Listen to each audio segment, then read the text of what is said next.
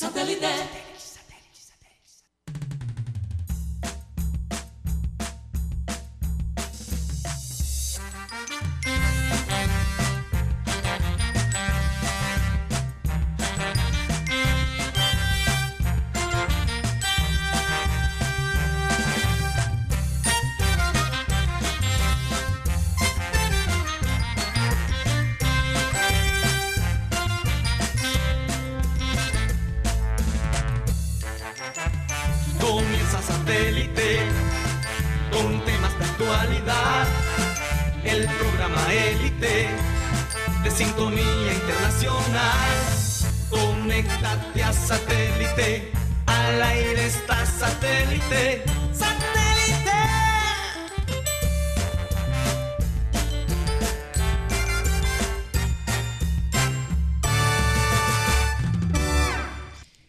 Señoras y señores, bienvenidos a su programa Satélite.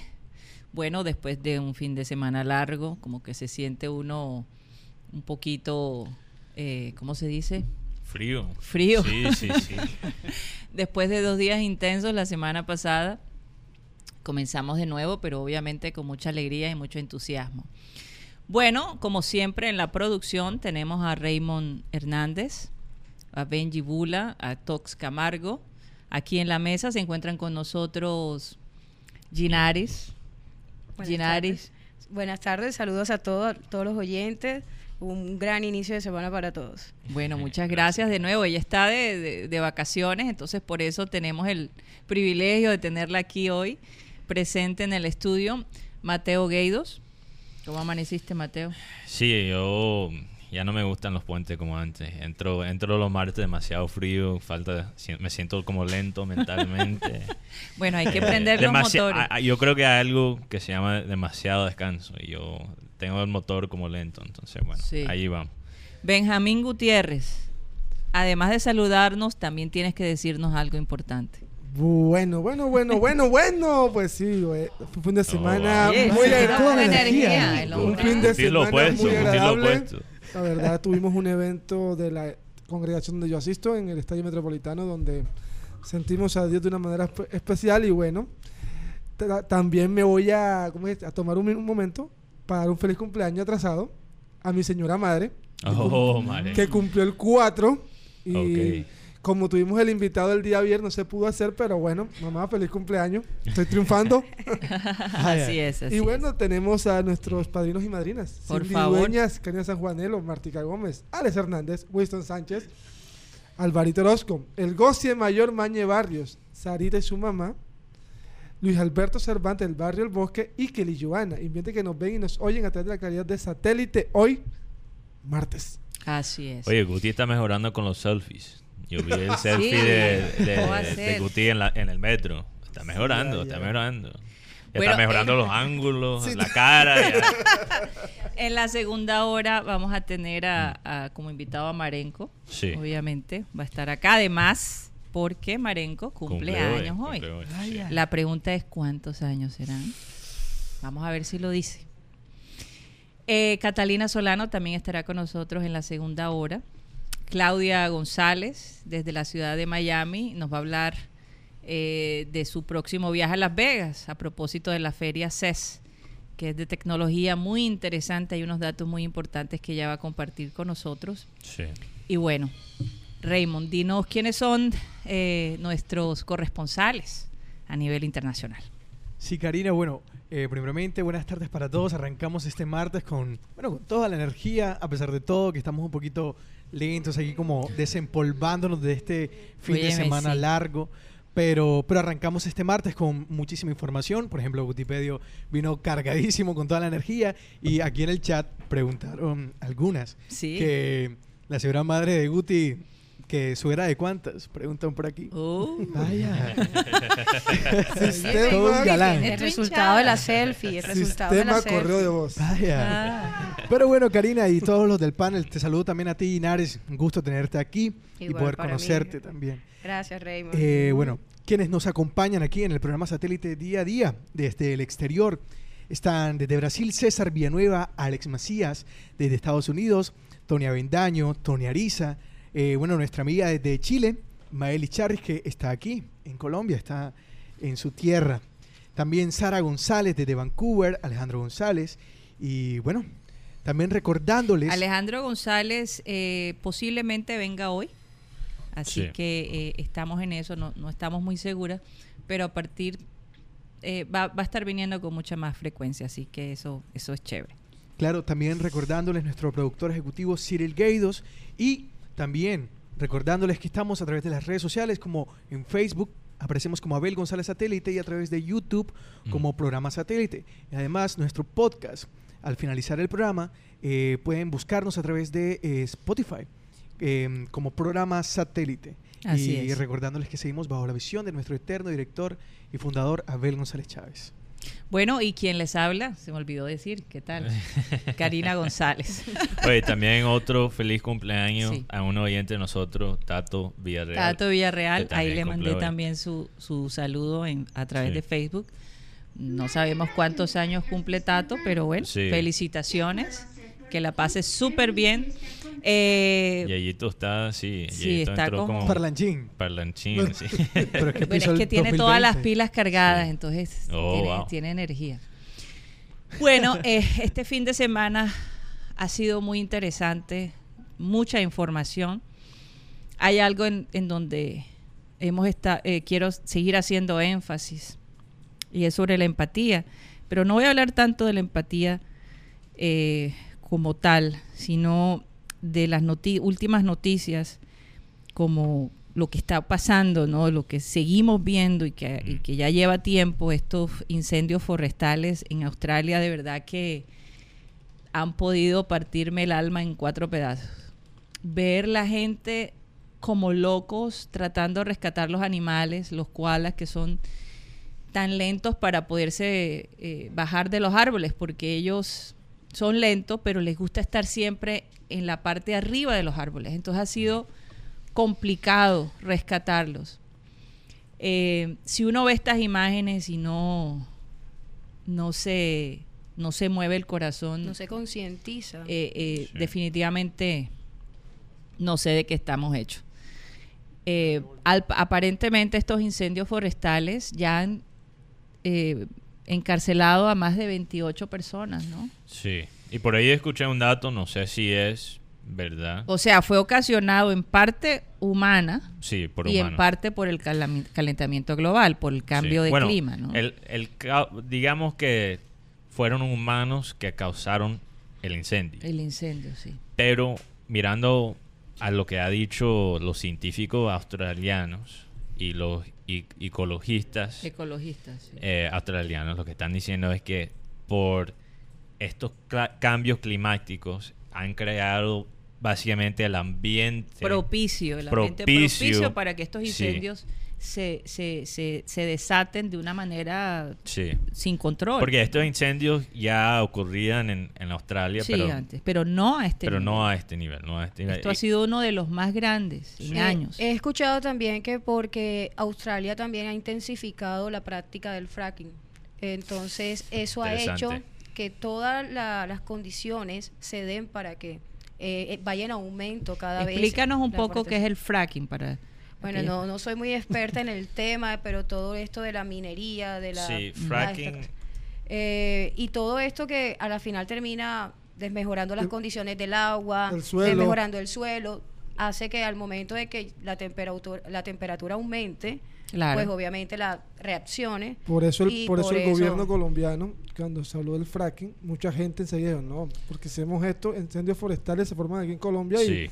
y Sí. no tenemos cómo Lo responder. que, lo que hace el fracking, aquí leyendo, es que sacan gas Mm, claro, de la claro, tierra claro, de una manera, o sea, forzan el gas a salir de la tierra. de la tierra, sí. Que obviamente eso va a subir los niveles de, de la tem- temperatura. Sí. Ese es el gran debate de que por qué algunas personas aquí en Colombia están en contra de la práctica de- del fracking, aunque dicen que eso es controlado, realmente hay estudios Sí. y por eso en gran parte de Estados Unidos ya está prohibido en muchos estados la práctica, Sí. es porque por más que sea controlado, siempre hay un riesgo de, de que no sea así y que lo, lo, lo que más sufrimos es en el agua, porque eso es una, aplica una técnica, Sí, claro, unos una- componentes Sí. y todo va al agua. Pero pues, lo que acabas de decir es tan cierto que no, que está controlado, pero siempre la naturaleza te responde con algo. Así es. Correcto. Eso es algo que tú, la naturaleza, eh, yo siento que los seres humanos hemos perdido el control ¿Sabes qué me sobre la naturaleza. A mí Nunca lo hemos tenido, nunca lo hemos tenido. Hemos tratado de controlar la naturaleza, pero la naturaleza No, siempre... jamás. Ayer me impactó Eso es algo. imposible. Me impactó algo de lo de Australia, este, la ciudad de Perth, donde están un pa- unas personas que yo conozco, nos llamaron como a decir, Que "No, conocen a Australia, Guti. hermanos de la iglesia, que Ah, conozco". ok, entonces nos dicen, estamos a, a tres horas de un incendio y empezaron a or- a orar, a orar, a clamar y empezó a llover. Sí, Entonces en sí. Brasil también pasó lo mismo. Entonces empieza Sí, ayer esa parte me impresionó de ver la gente tirándose al piso como agradeciendo a Dios porque es que fue como un, un oasis en medio de, De de un verdadero cosas. infierno. Sí. Eh, y ver la gente abrazando a los canguros, dándole agua. Abrazándose es- entre ellos mismos. entre ellos mismos, como diciendo, somos sobrevivientes. Más de un billón de animales Dicen que ya, ya se puede declarar la especie de koala que habita en, en En- Australia, ya se puede declarar que está en vía de extinción. Está, Está extinta. totalmente en vía de extinción. Entonces, Una tristeza, una Eh, tristeza. eh, yo creo que ahí es donde, y no sé si aparece en pantalla, si lo tenemos, Benji, hemos conseguido un sitio donde la gente puede donar. Aquellos que se sientan, no tiene que ser mucho, no tiene que ser mucho, pero si todos dan algo, eh, definitivamente puede haber un impacto enorme en la ayuda a esta gente que han perdido casas, familiares. Eh, sinceramente no hay palabras para describir lo que la gente en Australia está, está viviendo. Es, es fuerte, es real. Y aparentemente ellos han arrestado 24 personas que tuvieron algo que ver con el incendio, pero de una manera planeada. Sí. Y han tomado acción contra gente que ha, como 47 gen- personas que han eh, básicamente tirado cigarrillos. Mm. Eh, eh, me, me llama la atención, ¿cómo descubren esa gente? no sé, la verdad es que no Eso sé. es algo increíble. Y e- esa gente, lo de los cigarrillos, no, no creo que van presos, pero me imagino que la, Oye, multi- la la multa que le viene es, Eh, fu- es es fuerte. Y la cantidad de bomberos heridos. Claro. Eh, yo estaba viendo un video que CNN mostró de, de un bombero que no pudo más y, y reventó en llanto de, de la frustración. Es que es algo que ahí donde tú ves que la mano de Dios tiene que, Sí. que hacer presencia porque es totalmente incontrolable la situación No, ahora mismo. Y lo que los científicos están diciendo es que, ok, tú puedes mirar esta situación como algo solo que está pasando en Australia. Pero eso sería ignorar una tendencia que te- se está viendo a un nivel global, Sí. que es los incendios. O sea, los incendios no son nada nuevo, pero a este nivel, en varias partes de- del mundo, en Australia, lo que pasó en Brasil, Amazonas, en la California. Amazonas, lo que está pasando en, en- en California. Y es una tendencia, una tendencia que no se y- puede ignorar. Y te voy a decir algo, la gente, por ejemplo, aquí en Barranquilla dice, ya no se sienten las brisas que se sentían hace unos años Estaba atrás. pensando en eso No hay duda que hay un cambio. Yo, yo he estado diciendo, ¿cuándo van a venir las brisas? ¿Quién sabe? Si la- hemos- las hemos visto por periodos, Por periodo, sí. por, por momentos, incluso en la noche. Entonces, bueno, eh, hay que detenerse, observar la naturaleza, cuidar lo que tenemos, ser responsables. Sí. Yo siento que la raza humana definitivamente le ha quedado chiquita. La quedó grande. Eh, le ha quedado grande. sí. Sí, le le ha ha quedado quedado grande. Sí. Eh, el trabajo de mantener. Nosotros tenemos una responsabilidad con los animales, con los seres vivos de este planeta y, y los estamos matando. Eh, eso de botar las, las botellas plásticas y, de tirar la basura a la calle cuando vienen los arroyos y todo eso, eso tiene que acabarse. Si no, ¿qué van a recibir nuestras nue- las generaciones que vienen? Y eso es donde Greta Thunberg está, está diciendo, ¿qué nos van a dejar? Mm. Esta niña de 16 años. Oye, pero una crítica que yo he escuchado, una crítica constructiva eh, contra las campañas que han hecho con Greta Thunberg es que Greta ha hecho un muy buen trabajo de comunicar quizás la angustia específicamente de, de las generaciones que van a tener que lidiar con esto. Porque la gente que está tomando las decisiones que impactan el medio ambiente, la realidad es que ellos no van a tener que vivir con las consecuencias. Así Va a ser las generaciones mías y, de, Greta que van a tener que lidiar con esto, ¿verdad? O sea, ella ha hecho un buen trabajo de, traer quizás el tema a un nivel más global, pero yo sí estoy de acuerdo que hay que empezar ya a hablar también de... Ya, ya no solo es suficiente expresar frustración y decir lo que es lo obvio. Tristemente hay gente que está negando lo que es, en mi opinión, obvio. No, y se sienten Pero- lejos de que eso pueda ¿Verdad? pasar. Pero todavía yo creo que nos tenemos que enf- enfocar en Sí. soluciones prácticas, no solo en la frustración y, y- y en a- hablar del tema, pero ya empezar a en- encontrar tomar y- acciones, y, tomar acción De de, una manera práctica. Sí.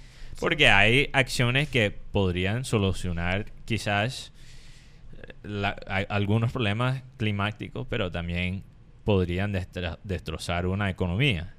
Sí. O sea, es Entonces- una, una u otra. Sí, sí, es que no tenemos, yo creo que no tenemos que Pero decidir. es que yo creo que lo que yo, no ha creo hecho que es más que todo crear conciencia. conciencia, y yo creo que es muy bueno, por eso Y sobre digo- todo crear conciencia Sí. en la con la generación de ella. Sí, Pero sin embargo, el principal objetivo creo que ella ha hecho es decir, esto del cambio climático es un asunto político. Sí, Sí. total. Porque es sí, una cuestión de política. Sí.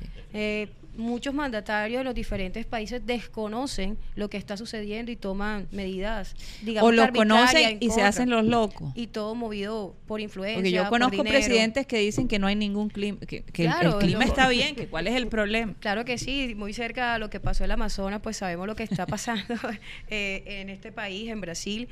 Y, y pues bueno, creo que es eso, es más que decir, no, yo está bien, yo puedo reciclar, yo puedo botar mi botella donde debe ser, pero es que es una cuestión que ya no la podemos solucionar de uno a uno. Por ejemplo, yo la verdad no sé si, si en Barranquilla se recicla o no se recicla. Muy poco. Mm, Muy poco, Sí. pero Poco. en, algu- en algunos establecimientos. A mí me gustaría Bueno, saber si la triple A- ahora hay debate sobre de verdad cuánto ha hecho reciclar. Ese es otro otro tema que he visto que la gente está diciendo reciclar más, quizás más bien se ha usado para calmar las conciencias de las personas y no tener que pensar más allá. Pero en Hmm. términos del impacto, ¿qué ha hecho de verdad el, el reciclaje? Sí. Es un tema que se está... Pero sí, yo estoy de acuerdo que yo, como han dicho, lo que ha hecho eh, Greta es crear un movimiento, Sí. especialmente para los jóvenes, que yo creo que es muy, muy... Sí, porque eh, eh, esta, recuerden que esta, esta juventud, ¿no? Sí. Eh, está bombardeada de, de las redes sociales Sí, y, sí, la sí. parte esta... Esa parte, y yo estoy de acuerdo, yo, yo creo que definitivamente es un tema político, pero la parte que se ignora a veces por concentrar completamente del lado político es que también es un tema económico. Porque la razón es que, que las corporaciones tom- y los países toman estas decisiones que dañan el mundo son por razones económicas Sí. no lo necesariamente lo hacen eh, por malicia. Ahora, eh, falta de empatía, ¿verdad? Falta de conciencia, de morales, ¿verdad? Pero si podemos hay que es, es más que es más que un tema político. Yo sí creo que es un tema político, pero- pero más allá que eso, hay que reconstruir las economías para no acabar con el mundo, básicamente. Y eso, eso es teso, eso requiere mucho, mucho esfuerzo. Pero yo creo que lo podemos hacer. Pero es un, es un tema tan- que viene desde mucho tiempo. Recordemos que la Biblia habla y dice, la tierra gime de dolor. Y cuando la tierra gime, el, el- el hombre, el- las el hom- reacciones. el hombre tiene que se da cuenta de que la, la naturaleza es tan grande que tú quedas hecho una miniatura. Total. Porque cuando los, total. ri- los ríos se levantan, O sea, tú puedes predecir que va a haber de pronto un terremoto, tú puedes predecir, pero nunca vas a saber la magnitud del, de, de- Sí. de- o sea, no, no se puede predecir lo que la reacción de la naturaleza Sí. va, va a dar o Yo va a crear. Yo creo que cuando Mateo nos dice que también es una cuestión de economía, es, Sí. cuestia- es cuestión de que estamos movidos por la avaricia. Sí. Siempre queremos más dinero. Y eso es lo que pasa que No- al controlar ciertas Así cosas es. tenemos que vivir de, un- de Sí. hecho de una manera un poco más, no sé si la palabra sería humilde, con menos recursos hacer más. Pero es Nosotros que lo como queremos queremos es más siempre comodidad, más, dinero, ajá, más comodidad, más más tecnología. dinero, pues tenemos que buscar la manera pasar Sí. por encima de lo que pase conseguir ese dinero. Entonces Sí. creo que la Y- avaricia aquí Y no, juega y no- un papel y no bastante importa si matamos animales, no importa porque, su- porque supuestamente son, son cosas inferiores. Si tú quieres unos zapatos Oye, de piel de cocodrilo, no te interesa el cocodrilo, te Te interesan tus piel. zapatos. un ejemplo de esto, un ejemplo, y no estamos hablando de persona, la persona común, estamos hablando de lo que sí es excesivo. Y un ejemplo de lo que está diciendo Inaris es esta eh, eh, eh, Kylie Jenner, ¿verdad? Ella puso que tiene un, o sea, tiene, debe tener, ¿qué? 50 millones de seguidores en Instagram, algo así. Mm, sí. Ella puso en su historia de Instagram, ay, qué tristeza, qué tristeza que están muriendo todos los koalas en Australia. Y la próxima foto tiene unas pantuflas que son hechos de animales. Ahí vemos. Ahí, ahí tú ves lo Oye, que es excesivo. lo Fíjate, que es- hay una modelo que Mateo Ajá. me comentaba que me parece controversial, pero, al- a- pero también creativo, Sí, que está motivando a la gente a que done dinero para Australia. Y la manera es, ella dice, si tú me demuestras que depositaste, que donaste, por yo te menos- mando Sí, por lo menos 10 dólares. por lo menos 10 dólares Sí. una foto mía desnuda. y aparentemente ya ha recogido Sí. un millón de dólares. Yo creo que, yo creo que No, Tox ya no está es listo para... No es raro esto. Yo creo que Oye, Tox ya está listo para ayudar a Australia. ¿Cuántas No, fotos pero- tienes? ¿Cuántas fotos de a 10 en 10? Óyeme, pero te voy a decir algo. ¿Qué Digamos que es una manera extrema, sí. pero por lo menos está ayudando de alguna manera. Así- ¿Y, y quién es esta joven? No, eh, no sé si tiene. Bueno, en datos. inglés se llama, ella se está llamando como el The Naked Philanthropist. La, filantro, la, La- filantrófica La fila desnuda. Sí, exacto, exacto. Ya ya se está filantropía- buscando. filantropía Entonces tú- desnuda, Yo, no digo que lo he probado. Esto es, esto es lo que me salió en las redes. Si tú le mandas la foto que Lo donaste- interesante es que eso no me salió a mí. Me pregunto Sí. yo por qué te habrá salido a ¿Sabe- ti. sabes Esa que- sugerencia. O sea, Ay. la sugerencia, Hay, claro. un- hay un par de videos que marcaron Sí. la- este fin de semana.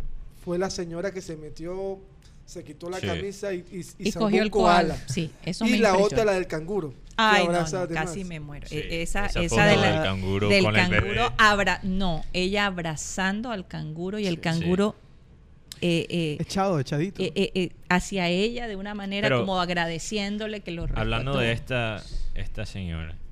Tengo el nombre, por cierto. Eh, ya Ah. tiene el nombre. Kylen rápido. 20 años.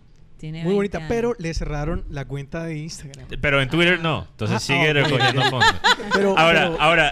Ya donaste, Mateo. yo doné, pero no tengo la foto. Es- no tengo la foto. No, Es pero entonces estafaron, Mateo. es interesante porque incluso algunas Ah. personas se pueden motivar a Claro. donar Mira, ella dice, ella dice, bueno, primeramente ha recogido más de 700 mil dólares. Tú me dijiste que un millón. Casi un millón. Ya debe Ah, estar bueno, casi un millón de dólares. millón. Y ella dice, mi familia ya no me habla. El, el- el tipo que me gustaba ni siquiera quiere salir conmigo. Pero dijo en inglés una vulgaridad, pero que dijo Cata un día. ya saben No cuál es. no lo voy a decir. Pero ella dijo F it en inglés para decir la, la versión más sana.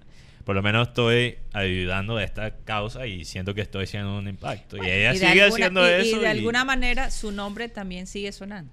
Sí, y lo interesante es que Instagram bloqueó su cuenta, Mm. pero ella técnicamente no rompió.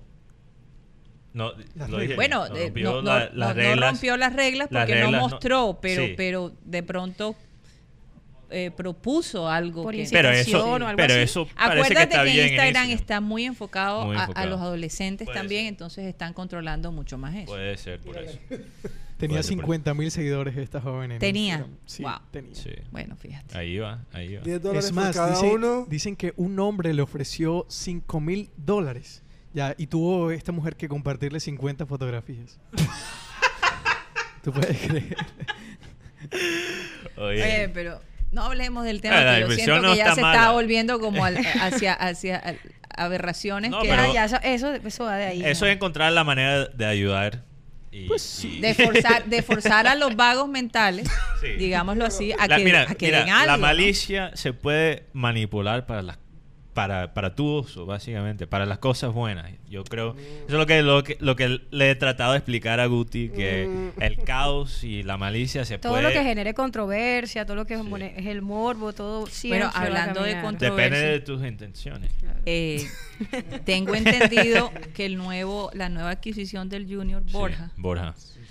es uno de los mejores eh, Eh. jugadores pagos aquí en Colombia. Sí. Este ¿Cuánto mensual? Bueno, bueno, la información no, es- no es oficial porque él, él no firmó todavía con el equipo barranquillero, pero eh, extraoficialmente se dice que 490 millones de pesos Mensuales. Cuatro. y 5,9 millones de dólares su 50% del pase. Recordemos que Junior quería prestarlo. Sí. Como digo, esto no es oficial, esto es extraoficial, pero el Palmeiras había puesto una cláusula que si el jugador por una lesión grave no jugaba algunos minutos, Junior tenía que pagar obligatoriamente el 50%. Junior dice, bueno, yo te pago mejor el 50% y me, y me libro de esa cláusula. Entonces el jugador llegaría con el 50% del Junior y 50% del Palmeiras. Wow. Pero tú me decías por que tres Landa- años, el contrato Por tres, tres años. años. Oye, Tres años. eh, me, me llama la atención cómo será la personalidad de, de Borja, porque Sí, usar todo, Pasearse- mitad, pasear- mitad de esa plata en un Aston pasea- Martin, pasearse por la ciudad en Aston Martin, color de pitufo. en Barranquilla, eh, parece Ay, ser que es una persona bastante eh, Excéntrica. excéntrica o, o- Excéntrica, o- o se- sí. o le gusta hacerse notar. Pero bueno, ya con ese jugoso contrato, yo me imagino que hay, es casado, Borja. Mm, No. No, Ah, no, sí, sí, se, se casó ahora en diciembre. Ah, Ok. entonces, perdón por las chicas que pensaban. Pero, pero yo te digo, a veces los nueve tienen que ser un poquito excéntricos. Eso muestra. Bueno, eso sí es verdad. porque el 9, no sé si Bueno, y dime una está cosa, ¿qué va a hacer con tanto dinero? este Cuando hablas de nueve céntrico, ¿quién se te viene a la cabeza? Zlatan de una eso, vez. eso, creo Sí, que a sí. todo el mundo que del claro. fútbol ¿Qué siempre pasó? piensa en él. quiero, quiero preguntar, eh, Mm. pero creo que su sueldo se le bajó porque creo que en Brasil él ganaba menos, él ganaba más dinero. ¿no? Recorde- Ah. recordemos que allá pagaban en dólares, acá pagan en pesos. Claro. Ah, y, Y el- y el costo Ah, de vida acá es diferente. Es diferente. ¿Sabes qué? Me, ay- hoy indagando, ahí chismoseando algunas informaciones, le preguntaron a Matías Fernández, su ciudad favorita, Barranquilla. Oye. Con ese sueldo que se ganó, ¿cómo no? No, no, con pero ese sueldo igual. sin tener que jugar. Oye, tan- pero no desestimen, la no. No, desestimen el hecho de que la La ciudad... botifarra. La botica. ¿Sabes que Matías Fernández... Hoy desayunamos Mira, con tú vas a ver que Johandri, apenas que llegue a Santa Fe, va a perder todo ese peso. No, no, no, no, no. Tomando chango allá. Ay, no, esa changua, yo la probé y de verdad Ay. que yo no le encuentro pero, el... el- pero Inari, No lo he probado. tú que tienes tu base como ya profesional, eh, algo que he notado obviamente que quizás ser nueve no es, o sea, obviamente la técnica, el talento tiene que ver, pero no es quizás tanto un factor como otras posiciones. Yo, para mí el 9, goleador, por lo menos el tradicional, es tanto un tema psicológico como de técnica. Pues realmente para mí la función del 9 va más de lo que quiere el entrenador. Claro. Porque vemos que hay equipos que no juegan con un 9 definido, juegan con un 9 falso. Nueve falsos, sí. En cambio hay otros que sí juegan con un 9 de área, con ese jugador que siempre está ahí. Un tanque. Un tanque que está pivoteando, que está arrastrando marcas, Claro. con- jugando con o sin balón. Entonces creo que depende de lo que quiera el entrenador, pues tiene la importancia y la relevancia que, Claro. que, que- que requiere. En fin, pero por ejemplo, si hablamos, por- te mencionaba Slatan, es porque es un tipo que con simplemente con su Sí. nombre ya sabemos todo lo que genera en la gente, amores y odios, y todo eso vende. Sí. Y para cualquier institución, pues el dinero es fundamental. Pero Eh, Zlatan es nueve. Para mí Zlatan no es nueve. pero Sí, en los eh, últimos equipos que está Bueno, jugando, con- está jugando como Él nueve. es Eh, 9 con el- los pies de un 10. Por eso. Sí, él, pero- sale, él sale mucho Él del de área a recibir, eh, esa- él sale mucho a recibir, No, no, no. él le gusta de pronto, él le gusta de pronto un poco retroceder para buscar el balón, no es el, el típico que está esperando siempre el centro o el pase Sí. a lo- al pie, pero mira que por ejemplo ahora vuelve al Milan y él mismo dice, o sea, vuelve y cómo fue que dijo como que si no iban 90 mil espectadores a recibirlo así, él no jugaba, una Sí. cosa así, entonces ya comienza a generar polémica y el Milan es un equipo importante en la liga italiana, pero que hace unos años no, va- no está teniendo el mismo protagonismo. Claro, Sí. claro. Entonces, con una figura como es la una Vende persona, camisa. vende Hombre, camisa, hombre, vende claro. entradas, Yo creo vende que, es que- es que la- tiquetes, los milaneses son bastante callados. Sí, porque mira, yo te voy a decir algo, si hay que comparar los milaneses, y no sé si me van a matar, porque yo, yo amo Milán, eh, es una ciudad maravillosa, pero me recuerda a la gente del interior de este país. uy, interesante. Poquito, Vamos poquito. a tener que hablar con Llorelli antes que se vaya para Inter. Ya se, ya, ya se van estos días. Ya está se va, vamos, uy, días, vamos a ver si podemos, por lo menos por, por. Skype, vamos a ver si podemos hacer el contacto para darle como unos consejos ahí de cómo manejar las cosas en Milán. Pero, Sí. pero hablando de, es interesante, tanto es el pasión del fútbol del gol, que es algo que hemos hablado bastante. No hemos usado eh, la canción en un rato por, por los derechos, no, no queremos que nos cortan la transmisión. Oye, no sé qué vamos a hacer Sí. con eso. vamos a buscar la manera. Estamos siendo creativos, Sí. incluso el, el Happy Birthday to You, el feliz cumpleaños Sí. de hoy es bien original. Sin derecho y editado, y editado. editado Vamos a y tener sin que, derecho. vas a ver, vamos a tener que cantar un poquito para rellenar Ciertos espacios. Ya, ya vas a ver, ya Sí. vas a ver, cuando viene Marenco. Eh, pero es tanto la pasión del fútbol, es tanto que vende el gol, que hasta la expectativa del gol vende camisas. Y es lo mismo que está pasando con Borja. Sí. Claro. O sea, Borja puede llegar aquí y no ser el mismo Borja que ganó mejor jugador del continente en 2016. Hombre, esperemos que eso no sea Pero verdad. ya para el Junior valió la pena porque la cantidad de gente que ya está comprando la camisa de Borja, como compraron la camisa de Matías, como han comprado... Oye, ¿y los abonos? Ah, ah bueno, Se no, siguen no, vendiendo. Eso todavía es un tema complicado. Esto- eso está ahí. Eso sigue. Tú sabes, yo escuché de alguien, un amigo, que dijo que normalmente hu- hubiera co- comprado el abono. Dijo, sabes que ahora voy a tener que solo ir a los partidos importantes. Qué tristeza. Yo pienso que lo que está pasando con Borja también es muy parecido a lo de Teo. Sí. Teo es un jugador que sabemos que tiene un fútbol bastante peculiar, digamos que no es el típico referente o jugador súper técnico, pero un jugador inteligente, sin balón y demás. Respe- eh, despierta en la gente amores y odios también, pero creo que todos estamos de acuerdo en que Teo quiere estar en Barranquilla y quiere Sí. estar en Junior. Ah, Entonces, ese simple Pero deseo... ¿tú crees, ¿tú crees que Borja le va a quitar protagonismo a Teo? No, No, yo creo no, que no. Pero creo que lo que está pasando con Borja es algo similar. El solo hecho de que él mismo ha manifestado desde hace varios años que quiere estar aquí, ya la gente le abre las puertas. Claro. Ya la Sin gente- haber jugado. Pero sin haber es- jugado. Entonces ya tiene a la gente en el bolsillo y solamente espera a la gente ahora que muestre su fútbol. Entonces ya tiene un 50% ganado Sí. ahí y es lo que está vendiendo. Pero tú No, sabes y cuál otra es la cosa que es importante, la motivación. Claro. Sí, no, es importante. Eso es fundamental. Pero para mí no es suficiente para abrirle la puerta. Y, Pero yo la sí, Yo, pero yo la sé, gente yo sé. sí. Para la gente sí, sea, no obviamente. abierto tu corazón y quiero- todavía, Borja. Y yo no digo, no es para dañar la fiesta de Borja y, y bajar la expectativa y ser negativo, es ser realista, porque ya no ha pasado antes. Y la diferencia con Borja y Teo es que yo creo que por lo menos el éxito, éxito de Teo. O sea, nosotros podemos estar contentos con Teo sin él necesariamente meter un gol. Porque Mm. Teo eleva la calidad del juego. Él es un jugador que pasa la bola también. Oye, pero No solo es- Borja va a ganar más espera, que, espera. que Teo, ¿ah? Pero espera, para terminar el Eso punto de... Sí, sí, no sé cuáles son los sueldos. Pero Teo, entonces Teo nos da alegría con las jugadas que él tiene. A veces la sí, y él puede ser una personalidad, personalidad esa. Lo bueno es que él ha madurado en los últimos dos o tres Sí, años, claro comparado sí. al, al Teo que vimos en Argentina o Sí, hasta claro, en Portugal.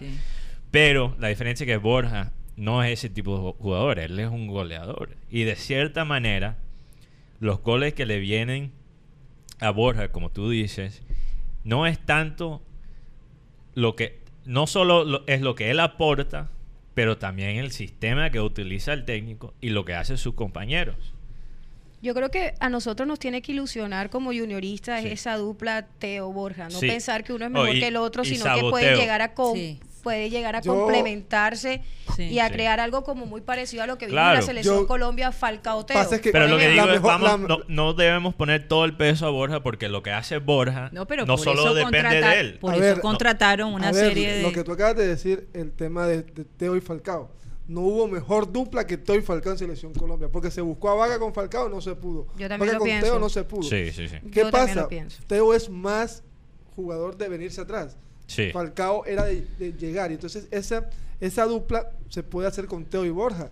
Más no se podía hacer con Chará y Teo, porque Por. Chará no es tan nueve. Ni- ninguno era muy goleador. Las características son totalmente diferentes y sabemos que Teo, por ejemplo, a pesar de ser delantero, es un jugador que le gusta mucho tener el Sí, balón sí. y crear. Por ejemplo, en los últimos partidos en los que han tenido minutos, incluso Falcao y Dubán Zapata, tampoco ha funcionado a pesar de que Dubán Zapata está rompiéndola en Italia. Entonces pienso que lo- esa, esa dupla que hubo entre Falcao y Teo, yo pienso que algo así debemos ilusionarnos y pensar entre Borja y Teo. Tiene que ver mucho con el tema de que también tenía dos volantes que los ponían a vivir, que eran James Rodríguez y Manuel Torres. Claro. Además, yo creo que ahora le conviene a Teo, eh, llegando a- a esta edad, ya quedarse atrás y jugar más en el mediocampo.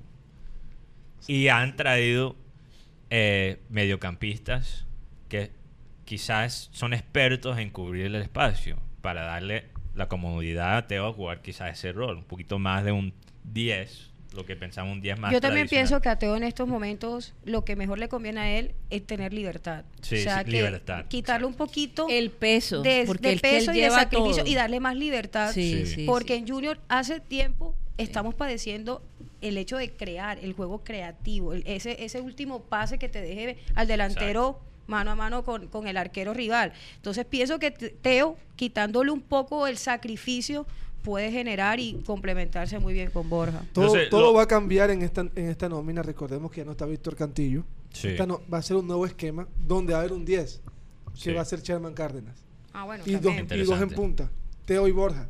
¿Qué van a hacer? Lo mismo que hacían con Falcao. Bueno, la gente ya está diciendo saboteo, Guti. Sí, ¿Qué, tan, qué tan probable es ver los tres al mismo Por tiempo? lo menos en estos primeros partidos no. Sí. Porque está con la selección Colombia Sandoval, C3, Gabriel Fuentes y Willer Dita. Pero lo que sí podemos destacar también de Teo y Borja es que ya jugaron juntos. En, el, en, el Olim- los Olímpicos de Brasil. Ah. Jugaron juntos. Era él, Dorlan Pavón, Teo y Borja. ¿Y qué tal? Oye, bien, muy bien. ¿Cuándo Teo. es el primer partido del Junior? 26 de enero. Wow. Sí, Junior todavía Equidad. Todavía falta. Pero entonces mi punto con Borja es que vamos a tenerle paciencia, porque yo yo sé que los junioritas nosotros le podemos abrir una puerta muy fácilmente a un jugador y después cerrarla. Sí, total. Después de tres partidos. sí, sí. Entonces yo eso. digo que vamos a quizás que no darle el chance. Sí, o sea, Borja tampoco va a ser nuestra nuestro mesías, así se dice. Sí. Salvador. Salvador, nuestro salvador, porque va a depender mucho del, del sistema que usa Comesaña y que hace sus compañeros. Él, de- él va a depender de ellos para sus goles. Él no, Pero yo no- él tiene tremendo remate y puede crear gol- goles solo, pero de eso no puede depender. Pero yo, yo no, yo no quiero. Bueno, Entonces, si, si Borja, lo que digo es, si Borja no empieza tan fuerte, metemos a Carmelo. No. No, Yo, yo quisiera quitarle la responsabilidad a los jugadores. Yo pienso que, porque realmente en estos momentos eh, todos vienen ahora de vacaciones, todo el mundo viene renovando nóminas, Claro. pero el que ya tiene que tener una idea clara de lo que quiere es el técnico. Bueno, aquí un comentario de El un técnico. oyente, Cristóbal Rivero. Buenas tardes. Veo comenzar año complicado con ese equipo. Ya está sacando excusas. O sea, tú piensas que el equipo de pronto le quede grande a Comesaña. Puede ser. Tiene siete delanteros. Eso es lo que dice Cristóbal. Más allá de Y que tiene le, seis centrales. Así más allá que- de que le quede grande es encontrar realmente el funcionamiento, porque es que a veces Comesaña muere con una idea y, y, y ahí, o sea, teniendo jugadores también- para hacer otra cosa. También se ha rodeado de gente inteligente. La, lle- la Sí. llegada de Amaranto, Bueno, Amaranto Perea, le- le Perea. va a dar una Amaranto Perea yo creo que es muy Yo buen. creo que es un buen. Es un, es un Bueno, buen- realmente tengo que reconocer que no conozco el trabajo que ha Sí, hecho yo, lo- yo Amaranto lo, vi con Le- Perea. lo vi con Leones, es un equipo técnico de fútbol rápido, un técnico muy Mm. europeo, pero que conoce el fútbol sudamericano. Vamos O a ver es cómo él posible, ayuda. es posible que él se esté reuniendo de gente. Eh, de pronto, eh, Comesaña es un personaje Mm. que convoca, Sí. que le da confianza a los jugadores, pero ya teniendo un grupo que puede analizar, Sí. digamos, el esquema con que quieren jugar en cada partido, pues, Yo- hombre, podría Yo ser no muy dudo interesante. que eh, eh, el- lo mejor de Comesaña es como él maneja los jugadores fuera de la cancha. Sí. Pero como está diciendo Llenaris, el problema de él es que él a veces arma unas ideas, unos planes que no son realistas. No, o que no, so- no van con las características de los jugadores que tiene. Pero ahora Eso él es lo no que tiene- he podido notar en los últimos. Yo estoy completamente de acuerdo, Dinari. No sé si estás de acuerdo, Guti. Si Termina. tiene- Ok. Pero para terminar, antes que Guti me, me da por la cabeza. No, no. Eh, no, no, no, te- bueno. Eh, bueno, la excusa. Bueno, como saben que siempre ha jugado mejor, siempre ha, ha hecho un buen papel cuando llega después que ya el equipo lo armó otra persona.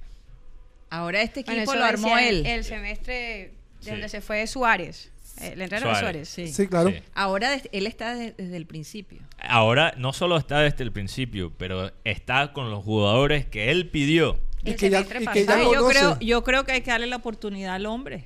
Hay que darle él- la él- oportunidad, Él siempre pero- ha heredado Sí. los equipos. No, pero el semestre pasado también estuvo desde el principio. Sí, pero, pero él no trajo jugadores para Ya estaban los Ya estaba la base Sí, anterior. ya Solo trajo, a, solo trajo a Mera y a Joandri. Joandri irá a Santa Fe y Mera le salió bueno. Pero él en una entrevista decía, conozco a todos los que traje. Y habló de Higuita y dijo, en cuando yo lo tuve tenía 17 años y era el grande pros- el puesto más grande que tenía el Deportivo Cali. Mm. Y Mateo y yo hablando, Higuita es un jugador que hay que ponerle la, la- la ficha porque es un jugador rápido, con buen... Bueno, ustedes ya analizaron en Football Manager Sí. los perfiles de, de Sí, estos pero jugadores y tienen analizándolo también en, en, en cancha. en cancha. Viéndolo en cancha, sí. Y este chico que llegó ahora, Dani Rosero, es un central rápido, con buen cabeceo. Tiene un problema de adaptabilidad, es un poquito troncón a veces, pero no quise ser. Pero es un jugador por arriba. Eh. No quisiste, pero fuiste. es impasable, por arriba es impasable. Y lo que decía Ginari sobre el tema de la, de la nómina, el mediocampo es nuevo. Completamente. Porque ya no están ni Narváez, ni Cantillo, que, son, que eran la base, ni, ni Sebastián Hernández. Llegaron Sí. tres. Yo, yo me, a mí me, cuest- yo me, o sea, no sé, me cuestiono cuando yo vi el Junior del semestre pasado, venía de ser campeón, que Comesaña incluso llega, lo hace campeón, tiene el- el- la posibilidad de entrar con ellos desde el principio. Y yo quiero recordar aquí que el Junior el semestre pasado era mitad del torneo y Junior estaba por fuera de los ocho. Y tan solo había marcado tres goles. Y había sus partidos súper irregulares y idea de juego cero. En las últimas fechas ganó dos partidos, fue que entró a los ocho y ya y le bastó y fue suficiente para estar en una final. Oye. Entonces yo creo que si hablamos realmente de lo que hizo Sí. Comesaña como técnico, como idea de juego, ¿qué nos queda? O sea, ¿qué podemos decir? El Junior, Sí. ¿no? El Junior jugó a esto, a lo otro. Para mí no, el mediocampo siempre era variado, o estaba C3, o estaba... No hubo Bueno, una yo creo- base. yo Y- creo y que yo- eso lo vamos, lo vamos, vamos a, a probar la calidad de técnico este semestre. Sí, no, y yo he debatido. Por eso le pongo la responsabilidad a él, se la dejo Yo, a él. yo ¿Cuánto? he debatido con 100%. amigos míos que le tiran, que apoyan más a Comesaña, son más comesañistas. El, mira, el debate es importante porque nadie tiene la, como decía Abel, la verdad pela. Pero cada vez que tú debates con alguien, yo creo que tú, los dos se acercan más a la verdad. Cada vez, más y más. O sea, la verdad siempre está en la mitad. No siempre está en la mitad. Yo creo que uno está más lejos que otro, ¿verdad? Pero cuando tú debates con alguien, siempre está más, más. Bueno, entonces yo, con este amigo, tuve varios debates del fútbol y uno era sobre Comesaña. Y él empezó, eh, eh, decir- o sea, mencionar Comesaña en el 2018. Y decir, bueno, hay una línea de una canción de Janet Jackson. Ajá. Well, Creo que es What Have You Done For Me Lately. ¿Qué has hecho tú por mí eh, Sí, últimamente? Últimamente. O sea, yo no voy a basar. yo no voy, yo no voy a basar. O sea, mis opiniones de Comesaña en lo que hizo hace dos años. Voy a basar, como dice Ginaris, en lo que hizo la temporada pasada. Sí. Y lo que hizo la temporada pasada es que el mejor fútbol que jugó el Junior fue cuando él estaba sancionado. Totalmente. Y eso no significa, obviamente, porque después yo digo eso, la gente puede decir. Bueno, "Oye, y su tú qué-" camisa azul. Eh, y, la ya y cuando perdió. tenía la volvió, camisa cuando azul. volvió. Y perdió con pero, Tolima. pero, pero, y cuando yo digo eso, la gente me empieza a decir, ay, tú, ay, ¿tú crees que él no estaba escogiendo la, escogiendo la alineación? Y me empieza, obviamente que estaba escogiendo la alineación y todavía influyó bastante en las decisiones. Pero yo creo que por estar sancionado le tocó, y él, esto lo dijo él mismo, tuvo que escuchar más. Entonces vamos a ver si eh, hoy, este mes, en este año, esta nueva década, vamos a ver un comesaña que escucha. Porque él no va a, él no va a poder crear este equipo con 8 o 9 jugadores. Puede- pueden Él ser, solito. Pueden ser digo 11. sinceramente. Él solito no lo, no lo puede, Pu- nadie lo puede Pueden hacer. ser 11. pueden ser. Me acaban de informar que hay dos jugadores de los que está atrás Junior, así que pueden ser 11. Bueno, Dios mío. Bueno, la la, boleta cada de. vez será más cara. Así que señores, esperen otro fichaje bomba. Yo nada más sí. espero que esa cantidad de jugadores y todas estas nuevas contrataciones no sean la excusa para decir es Junior apenas se está A acomodando. ver, yo hago una, pre- yo hago una pregunta ahí sobre el tema. Jugadores que se conocen. Rosero y Vera se conocen. Sí. Jugadores que han jugado juntos. Eso también ayuda Ayuda, a, sí. la, a que se co- complementen. Bueno, por lo menos las fotos muestran cierta coinonía, ¿no? Sí, Entre imagínate los que jugadores. nos, con- nos contaban varias personas que ayer hicieron una práctica de Junior y los tres jugadores que más corrieron fueron Cristian Higuita, Marlon Piedradita y Carmelo Valencia. Interesante. Mm. Entonces, Ese mismo. Ellos siempre, ¿cómo, eh, ¿cómo se llaman eso, esos exámenes que siempre hacen al principio del año? Pretemporada. Sí, en la- pero hay un examen específicamente que como mide la... Estrés, lo que llaman no sé el si corazón, es estrés. No, ellos le hacen todo El tipo, o sea, Kepler. Tiene todo un nombre lo- los- específico, se me está olvidando. No es el test de Kepler. No, no es de Kempler. Pero tiene que ver con el- la parte cardiovascular. Sí, tiene... Ahora, después lo bu- busco en comerciales y... bueno, tienes a Google. le sí, pero imagínate, Carmelo Valencia a su edad, Sí. sacar ese Lo cumplió. resultado, lo cumplió. Y los jugadores más lentos fueron Joandre Orozco y James Sánchez. y Joandre está a punto de irse a Santa Fe y, Y James, James a punto de a pero Caldas. ya saben por qué. Ellos están a punto de irse. Entonces, Sí. ¿cuál es el, el afán de ellos? Eh, Dar todo en la cancha. Ey, no, se va a acabar el negocio de Johandri acá en Barranquilla. No sé, no, no, no, no, no he ¿Cuál comprado la franquicia. Él no abre restaurante en cada ciudad donde, donde juegue fútbol. Sí, sí. Pero mira que hablando de, de Ah. contrataciones, lo que dice Ginaris, el América trajo ocho jugadores nuevos. Y el América tiene una Libertadores. Así que también Se están preparando. traer jugadores por montón para una Libertadores cuando son a dos meses Sí. es contraproducente. Ahora, yo estoy de acuerdo con Inari que es muy probable que después se echen la culpa a los jugadores por falta de estrategia, falta de planear y implementar demasiados jugadores en un tiempo muy corto. Ahora, a mí me gustan los jugadores que han traído, pero si fuera quizás un técnico nuevo que está armando para el futuro y sabemos que vamos a tener este técnico para dos o tres años, yo quizás es más fácil tener esa paciencia, ¿verdad, Inari? Porque sabes que por lo menos está a armando para el futuro. Pero yo ni pero- siquiera sé cuándo, hasta cuándo va a estar aquí con Mesaña, si va a llegar al mitad del año, o sea, si va a llegar al final del año. O sea, ¿qué se dice, Guti? Es una buena, pre- es una buena pregunta. Entonces, ¿qué pasa? No vamos a caer en rumores, pero... Pero es que más allá de la duración que pueda tener Comesaña en su puesto, yo pienso que El el, proyecto proyecto. va el proyecto va apuntado a la Copa Libertadores. La co- sí, o sea, para- necesitamos realmente hacer un buen papel y ser protagonistas Ojalá. De esta Copa. Ojalá, porque yo no me imagino tener que cambiar un técnico cerca a la Copa. O, No, o no. en la misma Eh, copa. eh, o dentro de la misma o copa. dentro de la misma copa. un Podría funcionar porque lo cambiaron a punto y salió campeón, no sabemos. Pero tendría que ser un tremendo técnico. Oye, hay, eh, mira, la analítica está entrando poco a poco a fútbol. Es complicado porque comparado a otros deportes, obviamente, un deporte tan fluido es y también es el deporte, yo diría el deporte más caótico, porque a un nivel de, de ¿cómo, cómo se diría randomness en español? De o sea, hay, hay factores que no se que pueden... son inesperados. Sí, hay un factor, sí. Que no se pueden controlar. Intangible. Se ven Sí, intangibles, intangibles. pero eh, esto ya más allá que en los otros deportes. Y, y yo estaba, hay un comentarista, uno de los pocos comentaristas gringos que a mí me gustan sobre el fútbol. Él de verdad se ha metido completamente en, el fútbol y él sí sabe lo que está diciendo. Una, una persona le preguntó, yo que soy americano, ahora estoy viviendo en Europa, me quiero o sea, me quiero meter en el fútbol, quiero saber más. Lo único que entiendo es, es cuando hay un gol. Es lo único que entiendo ahora. Y él dijo, bueno, lo primero que tienes que entender es que nunca vas a completamente entender. Ah, fútbol. sí, ya tú lo habías mencionado en algún momento. Porque hay un factor ahora mismo que por la cantidad de información que se saca Sí. por cada partido es, es ahora mismo todavía imposible de, de ver tendencias que pueden predecir, como se pueden ver en el baloncesto, como se pueden ver en el béisbol. Y hay finalmente una estadística que mide la calidad del, del, eh, de- del equipo o de un jugador individual, Ujú.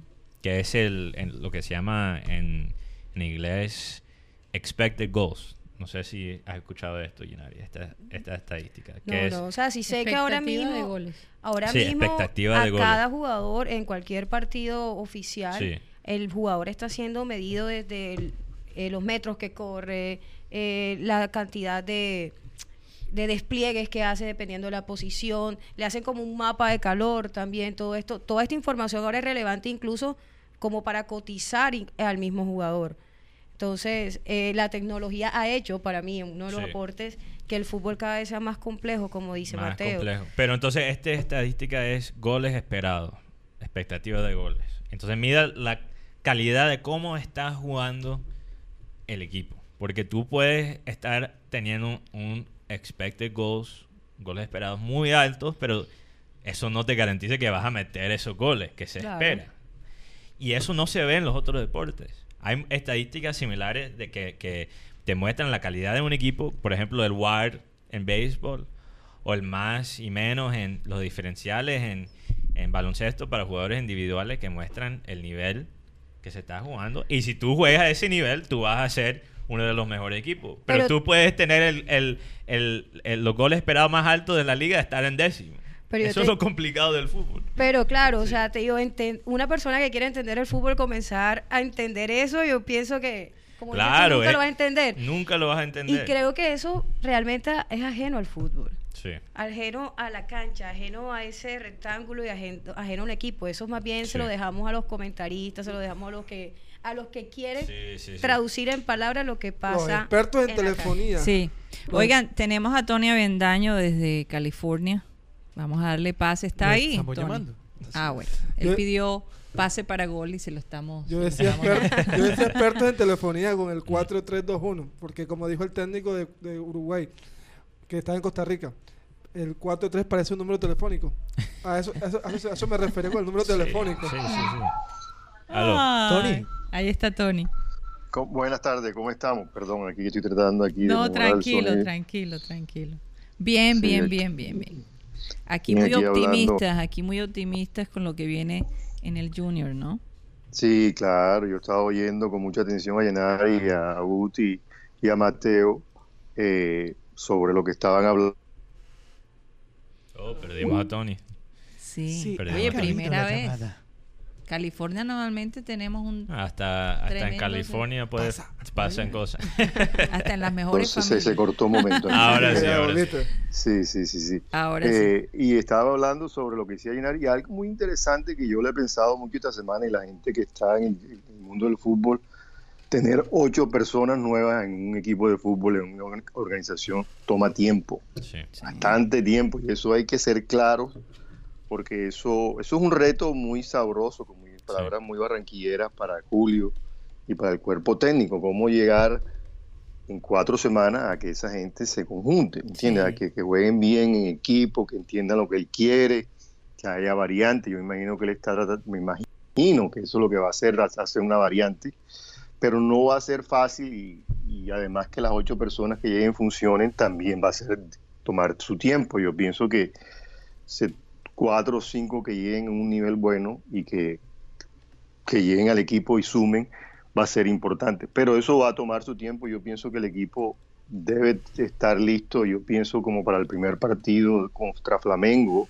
que yo creo que es a principios de marzo. Yo pienso que antes de eso sería demasiado. Yo, y también pienso, Mateo decía algo ahorita, los jugadores que están ahí, como Moreno, como C3, van a jugar y la gente le va a dar rabia, pero yo estoy casi, con- casi seguro que esos son jugadores casi inamovibles del equipo, ¿entiendes? Entonces, ojalá que la gente que llegue nueva eh, esté ahí, hay una base, un equipo bueno, entonces va a tomar su tiempo, va a tomar su tiempo, eso sí este, lo tengo yo claro, la gente Sí. está entusiasmada y ahora de pronto Julio va a decir que Borja no va no está listo porque lleva cinco días ausente, entonces to- to- ya nosotros conocemos toda esa historia Sí. y, Y, pero ahí va, yo pienso que la ciudad está, como dicen allá, alborotada, por eso. Ahí todo el mundo escribe y todo, Todo el mundo, Está hablando del Junior. todo el mundo pendiente del tema Junior. Yo caminé hasta, De- el, hasta el estudio hoy, Tony, y por todos lados estaba escuchando a Borja. Literalmente, Borja, Borja. O sea, eh, oye, Borja esto y aquí- Borja y aquí papeles José, de Borja. José David Cantillo dice, pero él no ha hecho la primera práctica con el Junior, Borja. No, no, es porque no ha firmado. Ah. Entonces no hay una... pra- no, por ejemplo, mira Sí, que pero lo- ¿por qué no ha firmado? Algo que decía Tony ahorita. Todavía están Lo que pasa es que hay, una- aquí hay un tema, que como es una- un negocio de préstamo, el equipo Palmeiras se, se cura en salud y dice, Mm. si él se llega a lesionar gravemente, que Junior nos pague un seguro. Eso es lo que, eso es lo que hacía Pero falta ya ayer. compraron el pase. Sí, ya, to- ya todo está listo. Entonces cancelaron la prestación Sí. y ahora es tres años, Sí. 50%. Claro, porque como dice, pagar un seguro, no se sabe, no sabe de cuánto, prefiero comprar, Mm. comprar el pase y entonces me- el jugador es mío y también me curo en salud en ese sentido. Pero lo que dice Tony sobre la- los jugadores, para el primer partido contra Equidad no va a tener ni a Piedraíta, Mm. ni a Rafael Pérez, ni a Gabriel Fuentes.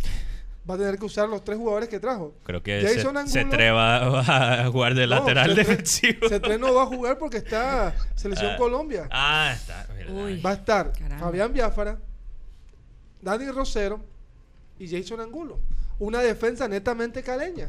Mm. Wow. Lo otro, lo otro interesante es, eh, de, de estos fichajes del Jun es que, regresando al tema de Amaranto Perea, él supuestamente, lo que entiendo, fue contratado específicamente para las contrataciones. Y manejar la defensa. Y man- obviamente, siendo ex Pero yo, yo pienso que él va a hacer más que eso. Pero, pero, eh, entonces, yo, eso es lo que dijo oficialmente, eso es lo que dicen oficialmente. Pero se dice por ahí Las malas lenguas. la mala- las La- lenguas necias que también quizás eh, Amarento Perea está ahí para después reemplazar a Comesaña. O, o, o, o- Ok, o- yo diría para Sí. consultar, para ser como ese Sí, él, consultante él- atrás. Su, su puesto oficial es para eh, a- aconsejar a Comesaña con las contrataciones. Pero yo tengo que pensar, entonces, si él si eso es verdad, que él posiblemente después podría reemplazar a Comesaña, entonces, ¿cuántos de estas contrataciones son para Comesaña y cuántos son para Perea en un año? Tony, la- ¿tú qué piensas de eso? Tony, Yo, yo, yo, yo voy a poner una palabra de Abel, que yo siempre lo tengo en el pensamiento. Abel diría en estos momentos, le han puesto un caimán a Julio. totalmente. Caimán ahí atrás al oído diciéndole, Ajá. mira Julito, como tú no arranques este equipo, aquí te tengo el reemplazo, ya Claro. tú sabes cómo son las historias. Eh, Total. y, y es un tipo, Amaranto, no tiene todavía mucho bagaje, no es del Sí. club, no es del equipo, porque es algo que- muy interesante que hay que analizar, que no es de, de, de, de- de los, de los, los asistentes que estaban ahí, como Lucho Grau, como Mm. Peñalosa, como David Pinillo, sino es alguien que llegó externo, pero que tiene un, una carrera internacional muy larga y muy buena, tipo serio aparentemente, Sí. y que el hombre puede llegar a reemplazar eh, a, a Julio en cualquier momento. Yo no creo, y regreso otra vez a Abel, yo no creo que Julio se pueda ir de Barranquilla. Yo creo que Julio debe estar ahí, de pronto en otro tipo de, de- de labores, Sí, ¿verdad? Un manager. Esa- esas manager, relaciones tóxicas de- son muy difíciles que se No, terminen. eso, entonces. eso no se rompe. No, Eso pero no también de confianza. Ya el hombre es como un personaje difícil Sí, sí. Eh, no relacionar a Junior con, con Comesaña. ¿no? Oye, aquí Es- un comentario de, de Cristian de ese señor sí se deja aconsejar. Entonces, yo creo que es Pero muy- yo creo que le va a tocar. buena observación de Cristian B. no creo que le pagara un poquito a Amaranto. Pero No, no, no, por eso. Pero No. entonces, ¿quién? Yo me. Ahora me pregunto, eh, quizás es una pregunta necia. ¿Quién pidió a Amaranto Perea? Bueno, ¿Julio ustedes se contestan ahí, ustedes contesten si quién otra. Bueno, Tony, no sé, investigan. Bueno, ya, ya, ya. ¿Quién, quién trajo o Julio? La información que la tengo yo, que tengo. la información Sí, que sí, tengo yo sobre el tema de, de Amaranto Perea es que, como dijo Julio, yo lo, yo, yo lo puse a debutar Mm. cuando tenía 20 años. ¿Y qué dice él? Mm, o sea, son amigos. ¿Tú Son am- sí, que son eh, amigos? es más, Amaranto hace tres meses le presentó un proyecto a Junior, divisiones inferiores. Mm. Entonces, Comesaña lo quería traer, pero él estaba de técnico en Leones. Pero ahora, ya que no, están, no tiene ningún equipo, él pre- lo, lo trae a Barranquilla. Bueno, Pero tiene que ver mucho la parte directiva en ese sentido. vamos a ver qué pasa. Eh, yo creo que. ¿Cuántos días faltan ya para que el Junior juegue? Como tres semanas, dos semanas, dos semanas. 19 Dijiste días. 19 días. Ya, Guti los tiene contados, santo Dios. A la hora, le- minuto. Le quité un minuto. Oye, y Guti, ¿tú sabes si, si Miguel va a llegar, Miguel Borja va a llegar en el Aston Villa, en el carro a la, a la concentración o eso no? ¿O su carro es Eh, alquilado? Esa es ¿Cómo una competencia con el señor Teófilo Gutiérrez, oíste. Eh. Porque ahora Porque lo- Teófilo tienes un Mustang, ¿no? Sí, y, y con el número 29, ya eso es personalizado. Ahí Un lo Camaro, vimos un saliendo del, no sé si era del, del, Concesionario. Del concesionario o qué, pero oye, qué manera de llamar la atención. ¿no? Sí, sí. Va, eh, va a ser imposible no descubrir quiénes son ellos. Ah, ahorita Karina dijo algo, es una diva, aquí en los Estados Unidos sería una diva. Aquí, Ah, así es. Sí, imagínate un Aston Martin Barranquilla ganando tú. No, favor.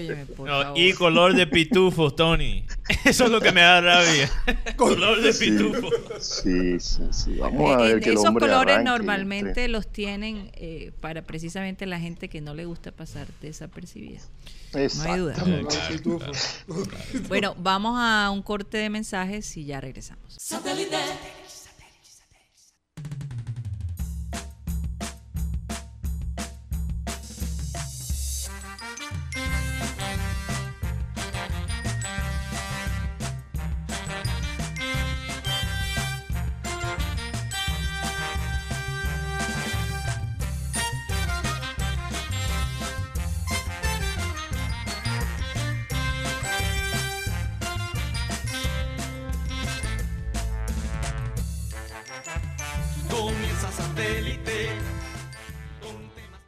Regresamos a satélite después de estas de este corte para estos mensajes y en este momento antes quiero saludar a quienes nos sintonizan y nos escuchan día a día esos fieles oyentes quienes están a través de las redes sociales. Recordemos que en Facebook aparecemos como Abel González Satélite y a través de YouTube como programa Satélite. Quiero recordarles a todos ustedes, nuestros patrocinadores, quienes nos apoyan y apoyan el programa satélite día a día. Recordemos que estamos a nombre de CopyX. En CopyX te ofrecemos impresiones, diseño gráfico, copias, transcripciones, empastes, encuadernación, servicio de escáneres y muchos servicios más. Todo lo que tiene que ver con la parte digital de mandar a imprimir lo que desees, tu publicidad, pindones, mandar a hacer camisetas, todo esto y muchos servicios más en CopyX. Sus soluciones a sus necesidades publicitarias las elaboramos con la mayor rapidez y mejor calidad, contando además con entrega a domicilio. Puedes llamar a CopyX al 358 4310, repito este teléfono, 358 4310 o puedes visitarnos. Estamos ubicados en la carrera 52 con calle 72 89. Muy sencillo, CopyX. También a nombre de Headstrong Magazine. Nos dimos cuenta aquí en Headstrong Magazine la necesidad de crear una revista que presentara la innovación como parte de nuestra vida diaria con un lenguaje sencillo y dinámico. Visita Headstrong Magazine, aquí puedes encontrar mucha información, lo que está en tendencia y de moda en el mundo, noticias interesantes, pues puedo asegurarte que puedes distraerte y pasar un rato agradable leyendo Headstrong Magazine. Puedes buscarnos a través de tu navegador solamente escribiendo headstrongmag.com y así nos puedes encontrar headstrongmag.com. Visítanos y también a nombre de Harley Davidson. Harley Davidson, estas motocicletas y esta comunidad de motocicletas que está creciendo cada vez más en la ciudad de Barranquilla. Por ejemplo, ahora yo salgo a la calle y veo más seguido una Harley Davidson rugiendo por toda la calle. Puedes visitar la tienda física aquí, que está ubicada en la carrera 51 con calle 76 36. Puedes llegar y observar lo que tiene Harley Davidson en esta temporada, todo lo que tiene que ver con ropa, accesorios, motocicletas, esto y mucho más. Visita la tienda de Harley Davidson y entrate sobre más. O puedes también visitar eh, la página web de Harley Davidson y puedes ver, ojear y visitar ese modelo que te lleve hacia la libertad, ese modelo que te enamore. Así que ya saben, y si quieres hacer, hacer parte de Harley Davidson, puedes unirte a través de los grupos en Facebook de Harley Davidson. Y este fin de semana tuvieron un evento increíble, el sexto rally internacional. Pues los que pudieron asistir, aquí mis compañeros de producción, Benjibula, Tox Camargo, Mateo, pueden darle a usted testimonio de lo que fue este sexto rally, este festival increíble que la pasaron fenomenal. Así que Karina, dos, doce minutos. Muy Seguimos chévere. Oye, y, y fui testigo de- del evento. El, eh, por ejemplo, el sábado en la noche estuve Sí. con Chelito de Castro allá en, en el Hotel del Prado. Creo que el Eh, cabezón te vio dando pasos. ¿verdad? Óyeme, sí, me puso algo ahí en Instagram y me dijo, como que él sigue a Chelito de Castro y salimos en el video Cyril y yo allí bailando. Eh, Súper divertido, muy bien organizado. Como todos los eventos, pues me imagino que hubo cosas que eh, se aprendieron, ¿no? Porque era la, er- era la primera vez de tener un evento tan grande para la Harley Davidson aquí en Barranquilla. Pero la cantidad de gente que vino de Cali, de Medellín, de Bogotá, de todas partes, era impresionante. El domingo estuvimos yendo hacia Tubará, Sí. fascinada con el paisaje de Tubará. Déjenme decirles qué pueblo tan precioso. De verdad que sí, la gente tomando fotos. Bueno, eran más de 100 motos. Tal vez me quedé corta. E- Era muchísima gente. Y después terminamos en Kilimanjaro eh, con un show y una comida supremamente Sí. deliciosa. En Puerto Colombia. Los hombres estuvieron muy contentos, especialmente con un show que se hizo allí de, de- de mujeres eh, eh, luchadoras de barro. Oye, qué interesante, ¿no? Tox estuvo ahí. Sí, el equipo Primera aquí de fila, producción se deleitó filmando todo el, el- el- el- el Sí. proceso. Yo creo que lo que más me gustó era la técnica de la pelea. Muy interesante. Sí, muy interesante. bueno, no sé si tenemos algunos videos Sí, allí, hay. po- Estamos pasando por lo menos. Ah, ok. Eh, pero oye, qué experiencia tan espectacular, qué experiencia tan espectacular. La gente de Harley estuvo pero encima de Uy. todo. Oye, saludaron Willy, Estamos pasando eh, los videos de la lucha. la, poli- la, la Policía Nacional en el Ah, helicóptero. también el helicóptero nos Sí, saludó allá. Eh, óyeme, qué cosa tan increíble. De verdad que los felicito. Fue muy divertido. eh, yo creo que mucha gente quedó como picada. Sí. Pero Yo Pero creo bueno. que Tox ya está mirando los precios para una Harley. Yo creo que ya. de ya verdad que eh, digamos que es un estilo de vida. Eh, yo creo que mucha gente que de pronto pues tiene un trabajo bastante serio estaba allí. Ah. Sí. Eh, no, hay gente de todas partes. Estaba aquí. de todas partes. Con- incluso vinieron con su familia, Sí. con familias enteras. Óyeme, no, muy, muy, muy chévere, de verdad. eh, y nunca voy a olvidar ese paseo a Tubará. De verdad que fue espectacular. Los pueblos de nosotros aquí del Atlántico son, son muy lindos. Hay que, hay que conocerlos más, definitivamente. Vamos a ver si hacemos el grupo de satélite un tour por los distintos pueblitos. Quiero ir a Baranoa, quiero ir a Usacurí. eh, y, y porque es que todo ha cambiado. Sí. Han mejorado muchísimo. Bueno, ya tenemos aquí a nuestro invitado Marenco. ¿Cómo estás? Feliz cumpleaños. Nos Oh. tienes que decir aquí cuántos años son. Es una camisa de fuerza. Yo te voy a decir algo. A La gente me ha catalogado como de tener buena memoria, pero no sé qué pasa. Últimamente, Se te está lo, que más se, lo que más se me olvida es el año en que nací. Sé el día, pero en el año en que nací. Pero Marenco, por ahí me dijeron las malas lenguas que estás en los sesenta y tantos. Yo quisiera, pero. creo- creo- de verdad no no. sabe, de verdad no Oye, sabe. ¿cómo es posible? eh, eh, eh, yo creo que tengo un poquito más de lo que tú piensas y de pronto un poquito más, menos de lo que te imaginas. Eso- eso- creo que eso es lo que yo Oye, pero es que yo no veo cuál es el problema de decirle edad, Marenco, si luces bien. Sí. No, Eres na- mata años, Na- man. na- na- nadie se pone más, más joven con los días que pasan. Yo a decir- Indudablemente yo- que no. yo- Por mucha cirugía que se hagan. Nadie se pone No, más Marenco joven. tiene demasiado un espíritu de niño. No, yo, yo, es- yo, yo, yo, eh, viviré la vida así como me ven hasta el día que me toque irme de acá. Eh, eh, sin, sin prevenciones, sin, sin... Antes, antes era un poquito, digamos, es decir, tenía cierto inconformismo, pero ya no, ya, ya, Ya he vivido bastante y- Sí, y, la he vi- claro. y he vivido bien. Entonces has cambiado He- de he- ser... He, he levantado una familia, he Así construido es. un hogar, en fin. ha- pues, Has ido de ser viajado. terco a ser tenaz. Lo, lo que me está diciendo. No, an- Eso es un a- a- paso no, ahí. antes, antes, antes era más, reaccionaba más fuertemente ok. a las injusticias. Hoy reaccionó, pero con un poquito de más. Ah, calma, entonces, como tú. Todavía. estás bien, tú- como tú estás por bien, ejemplo, lo- por ejemplo, venía- no te molesta. Por ejemplo, tanto. estoy oyendo el programa desde que empezó. Ajá. Y- y- y yo decía, pero oye, pero Mateo, ¿qué pasa? ¿Cómo es posible? Mira, hay una semifinal aquí en Barranquilla, Ajá. que además, Oye, ayer, por ejemplo... pero yo sabía que tú ibas a entrar el segundo. O sea, todo tiene su tiempo Ya, adecuado. ya- Claro. ya- ya- siempre, siempre Ya hay- a tu edad, a tu edad lo debes saber que todo tiene su tiempo adecuado. No puedes presionar las vainas. Estás aprendiendo, estás aprendiendo. No, pero es que ayer fue una fiesta aquí en Barranquilla. Sí, el, estadio, el estadio aquí Rentería. Yo les mandé videos. Ganaron los gigantes. ¿no? Ga- Ganaron los gigantes porque Mateo no fue. Pero yo estaba ahí el viernes, también no me puedes decir y eso. pero estuviste el sábado también. Ah, bueno.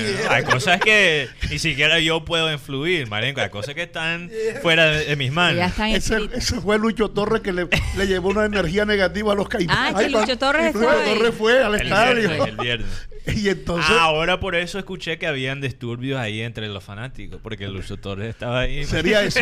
Bueno, yo no vi el disturbio que tú, del que tú me hablaste. No, yo escuché eso, que habían como dos, o sea, cosas mínimas, Ah, sí. pero que habían como dos No, confrontaciones. y, sa- y sabe una cosa que, que me ha gustado y, y más cuando los cuando los gigantes son home club porque los gigantes han tenido una mejor campaña de promoción de mercadeo de acercarse a la gente y de acercar a la gente a su equipo. Eh, eso de que ellos eh, hayan hecho ah, un premio a la afición de ellos que si va con la camiseta ros- eh, naranja, el color de, de los gigantes naranja, entran gratis.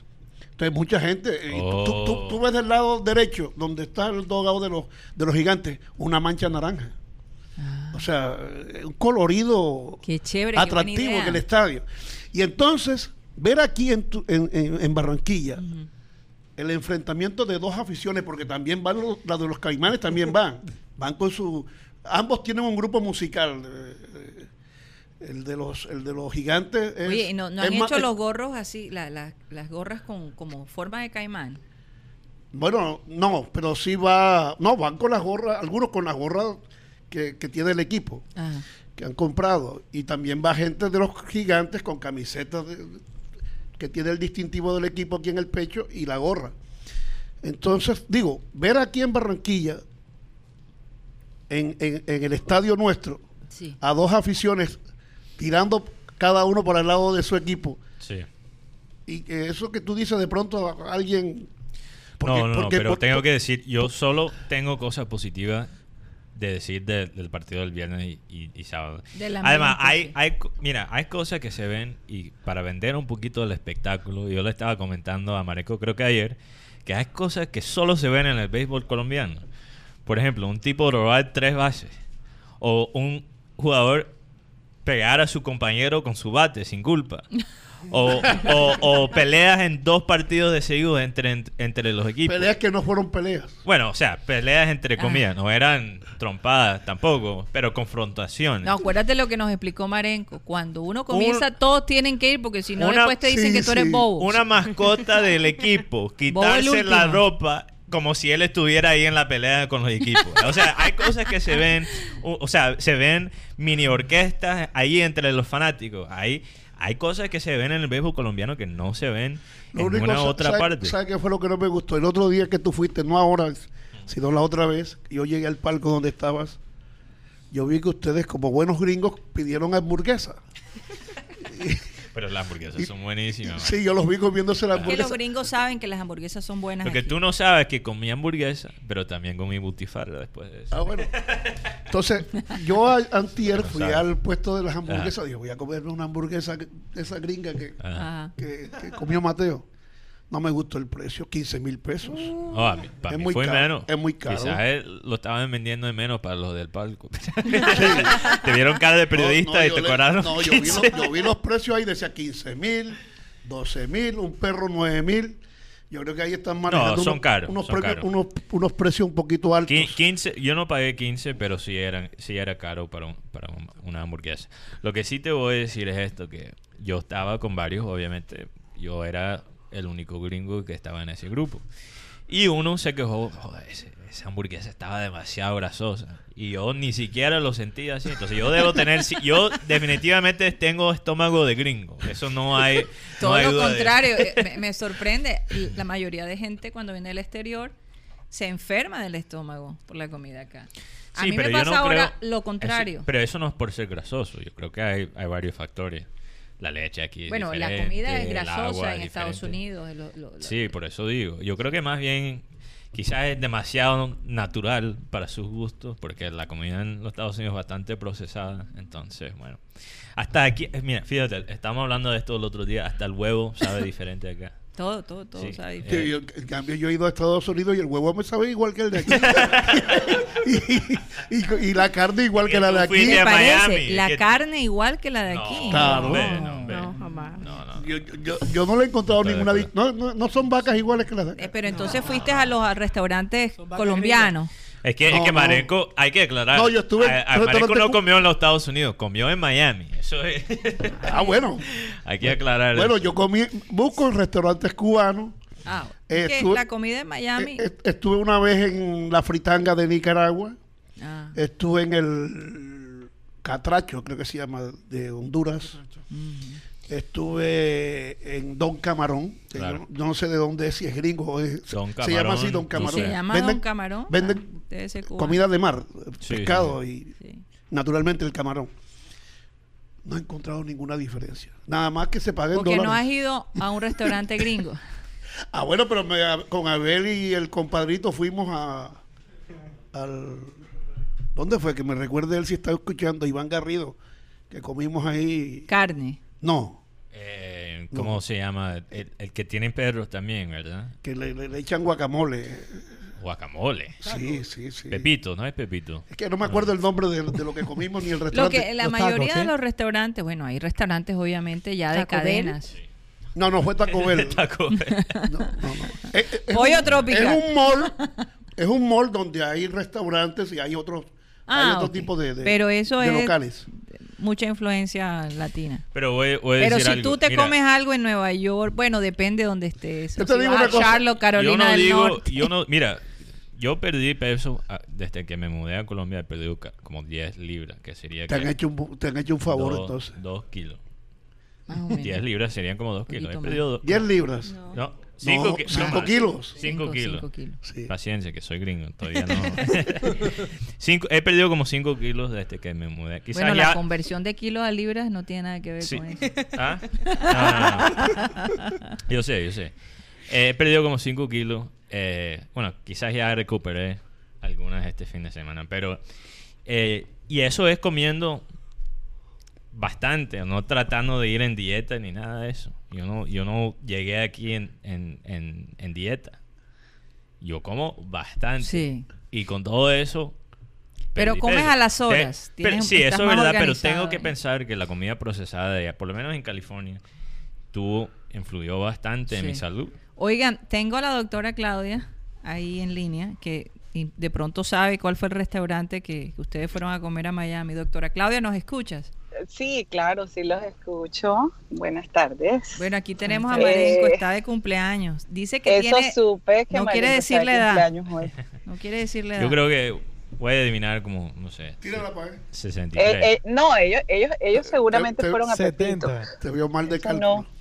Pepito, Pepito es no, es cubano. 63. No, el que sabe, el que sabe, Pepito es venezolano. Ah, el que sabe es eh, Iván, que estuvo con nosotros. Abel, Iván y yo. Ah, esto ya, estaba ya. supuestamente en un centro comercial. Creo que es en el Dolphin Mall, creo que fue. Ah, ok. Con En el food guacamole. court. en el- ¿Cuál sería? Guacamole. Bueno. mira, fíjate. eh, es raro porque en el Dolphin Mall no, no hay perros calientes a menos que te No, no, vayas no, no, a- no, no era perro caliente. era Ah, como tacos. Chipotle. ¿Ah?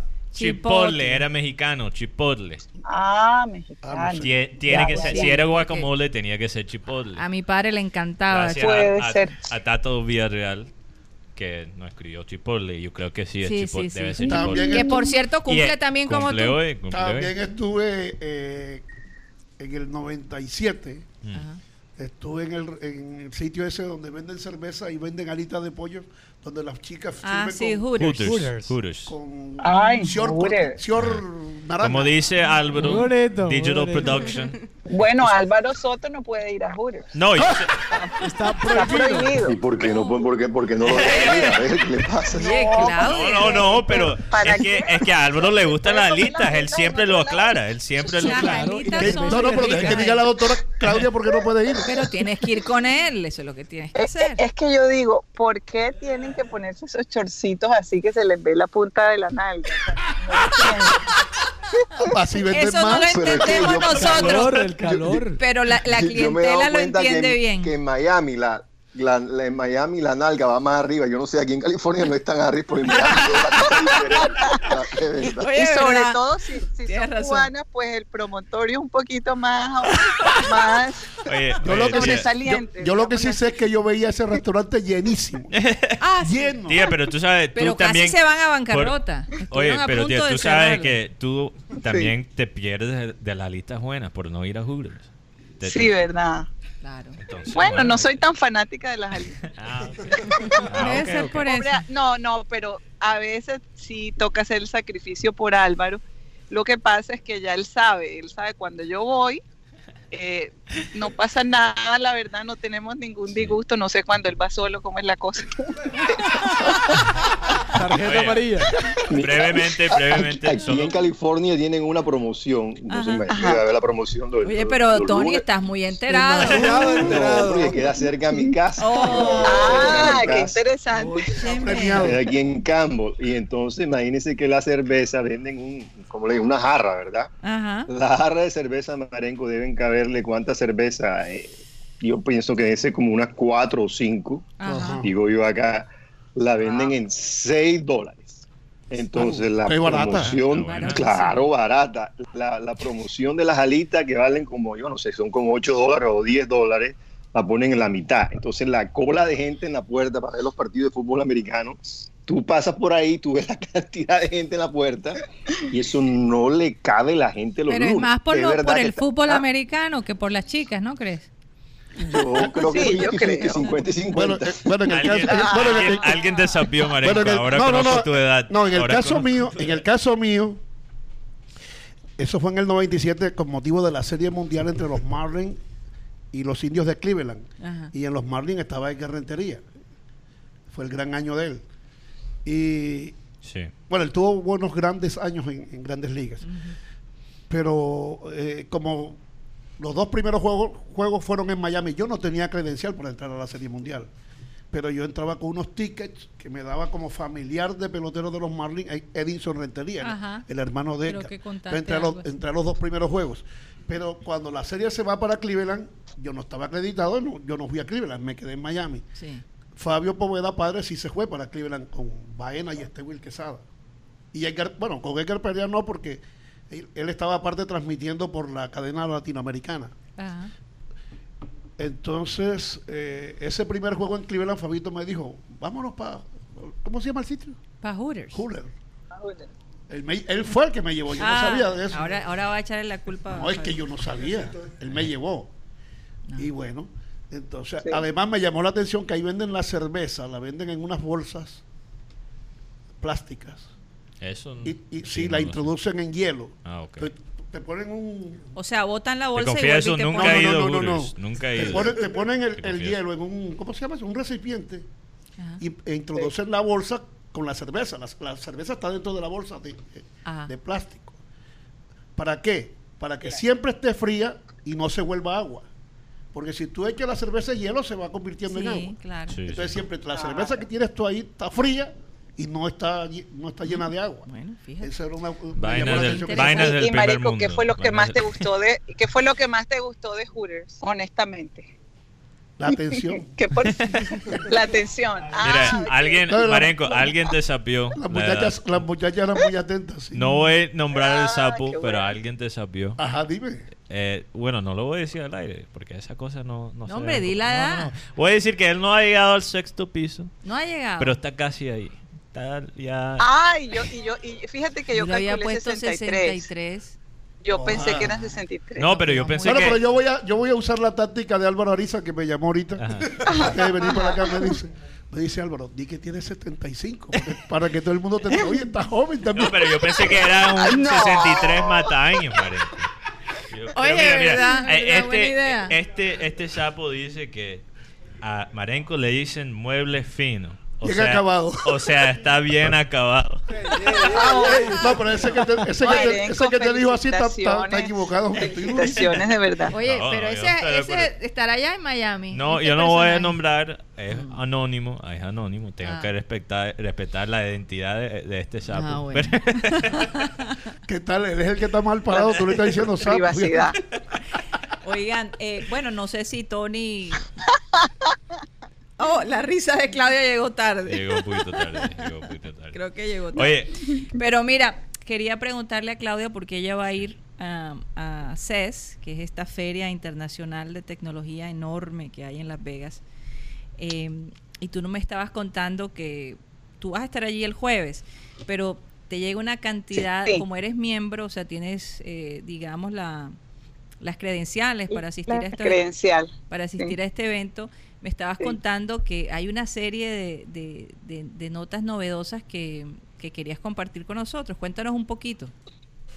Sí, y por ejemplo, fíjate, Karina, siempre todos los días están haciendo entrevistas con personas eh, con muy conocidas y bueno, hoy estaba invitado Larry King. Desafortunadamente Larry no pudo King asistir. Todavía Larry King está Sí, ahí. hoy va a estar Larry King, pero y, y lo, y lo más interesante es que Larry King está súper informado en cuestión de tecnología. él todavía transmite digitalmente. Sí, sí. digitalmente. Sí, sí. Un canal Él, ruso, eh, por Su cierto. hijo fue en representación de él. El, el hijo se llama Chance King. Ujú. Estuvo hoy eh, hablando sobre eh, el dinero digital. Mm. Eh, y ellos, ellos están muy enterados de ese tema y querían darle a las, a las personas que, que les interese hacer esa transición en sus negocios, etcétera, de cómo hacerlo, los tips, en fin. Cuando todo dice eso. el- el- la plata digital, está hablando como Bitcoin y esas monedas. exacto. cripto. Exacto. Ok. Sí, sí, sí. Lo que quiere hacer Facebook. Y, y, por, y por otro lado, eh, me, eh, me llama la atención los, los, por ejemplo, los humanoides están mostrando estos robots ya muy parecidos al- Sí. a los seres humanos Wow.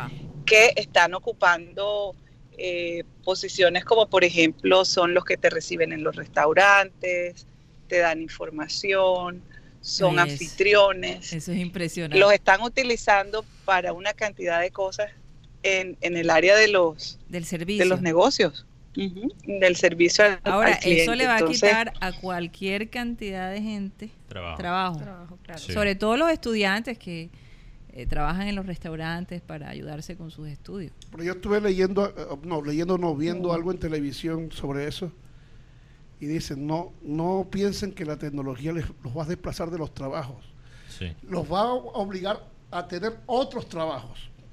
O sea, es complementar. pos- claro. Es posible, Claro, es posible. claro. Eso es Ahora, posible. Sí. eso, Claro. esos robots no se van a manejar solos.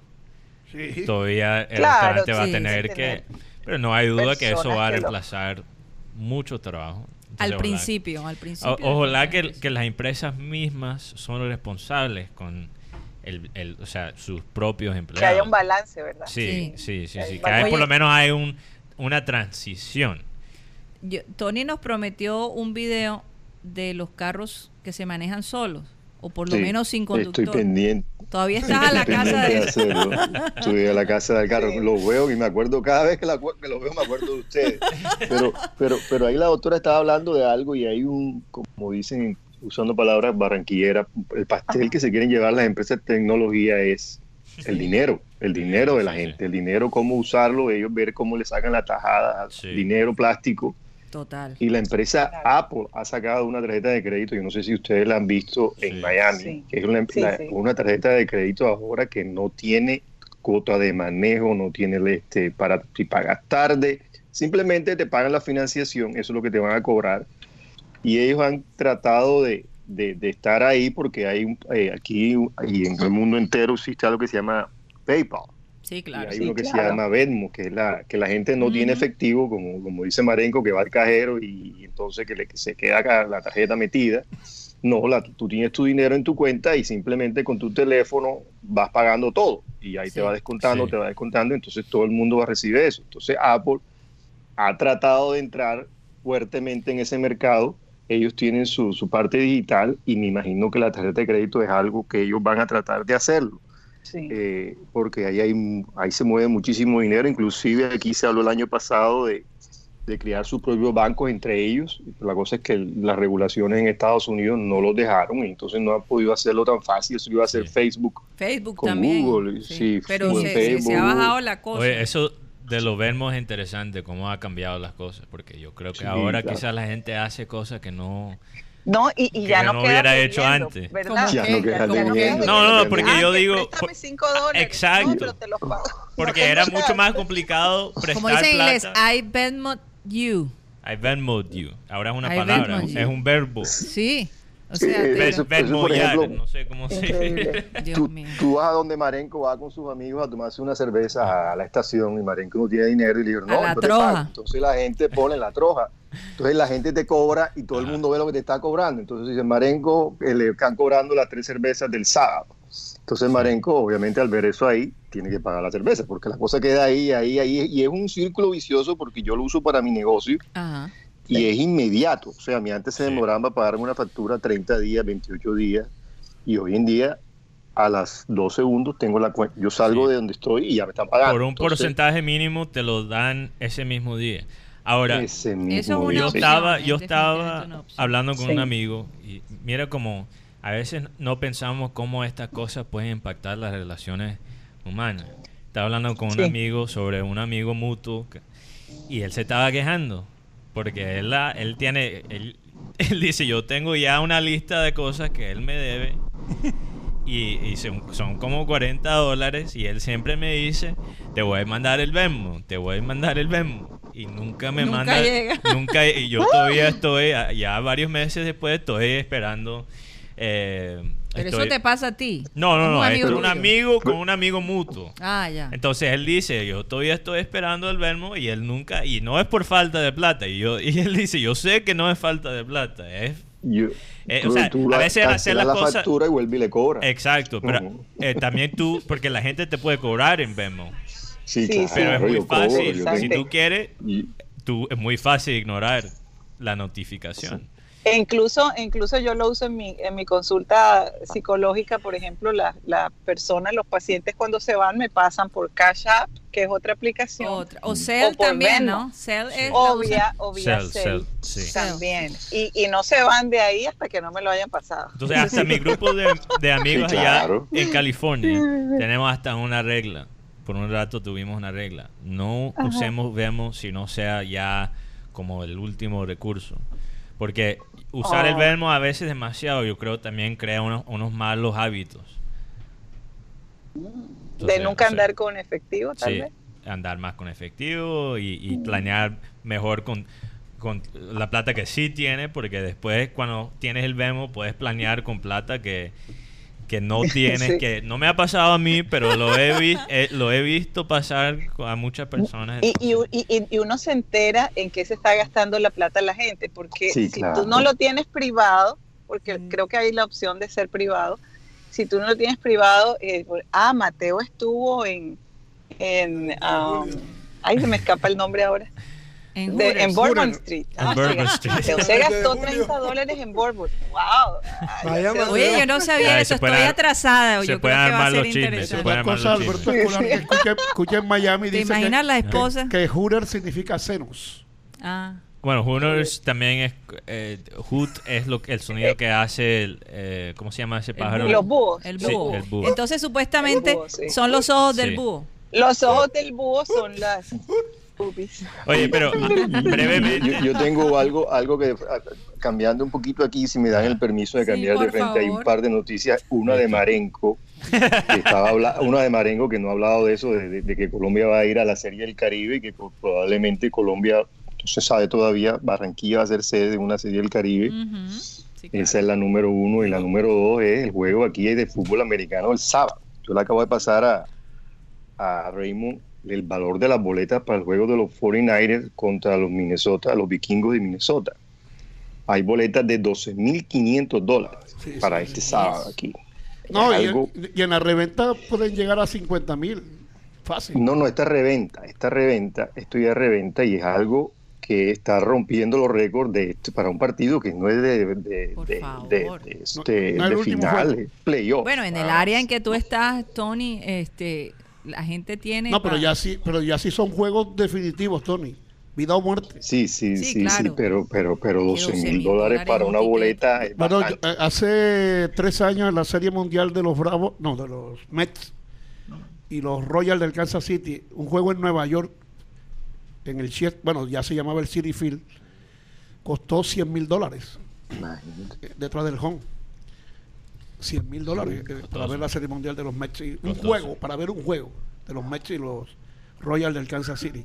Esas cosas solo se ven en Estados Unidos. Porque Sí, en Europa, no, por no, mucho que, eh, que No se llega a ese nivel. lo- no llega a eso. Los equipos de fútbol tratan, bueno, por, por los fanáticos mismos, que ellos sí arman protestas y ha pasado con hasta con Dortmund, creo, que el Dortmund, por ejemplo, Ginaris protege siempre los precios para los fanáticos locales, ¿verdad? No. ¿O no? Por ejemplo, sabemos que el Dortmund está compuesto también por socios. Ajá. De hecho, hay una espera de Mm. 10 generaciones para tú ser socio del Dortmund. Wow. Por ejemplo, para el partido de Champions entre el Borussia y el Barcelona, yo quería ir y hay una página donde de pronto el socio que no va cuelga la boleta Sí. y ahí puede poner el precio que quiera y había boleta alrededor de los 1.500 euros. Pero por eso y digo, en una posición alta, o sea, nada dinero. cerca. eh, Sí. Estamos hablando alrededor de los 4 millones y medio, 5 Sí. millones de pesos. Eso es malo boleta para la gente como barato. fuera de Dortmund o que ha llegado a la ciudad, pero eso también es una manera de proteger los precios para los locales, ¿verdad? Bueno, para los locales Sí, sí, sí, claro, sí. Obviamente. yo- yo pero estuve, yo estuve en el estadio Eso es Mestalla. bastante estricto. Yo, Yo, creo estuve, que yo estuve en el estadio Mestalla, pero afuera, Ajá. yo no entré, afuera, de Valencia. Ajá. Y ese día jugaba el Real Madrid allá contra el Valencia. Y yo vi la lista de precios ahí, que estaba en una Sí. taquilla. La más alta costaba 280 euros sí, sí, sí. eh, en el estadio. Ya en la reventa no sé, ¿no? porque nosotros, aunque vi gente por ahí caminando que tenía eh, boletas, revendiéndolas, pero no le Sí. pregunté, porque yo, como no iba a comprar, ¿para qué le preguntaba? En Inglaterra eso ha sido un tema muy importante y han, con la liga, los equipos y los fanáticos han tratado, han tratado de, eh, minimizar el aumento en los precios.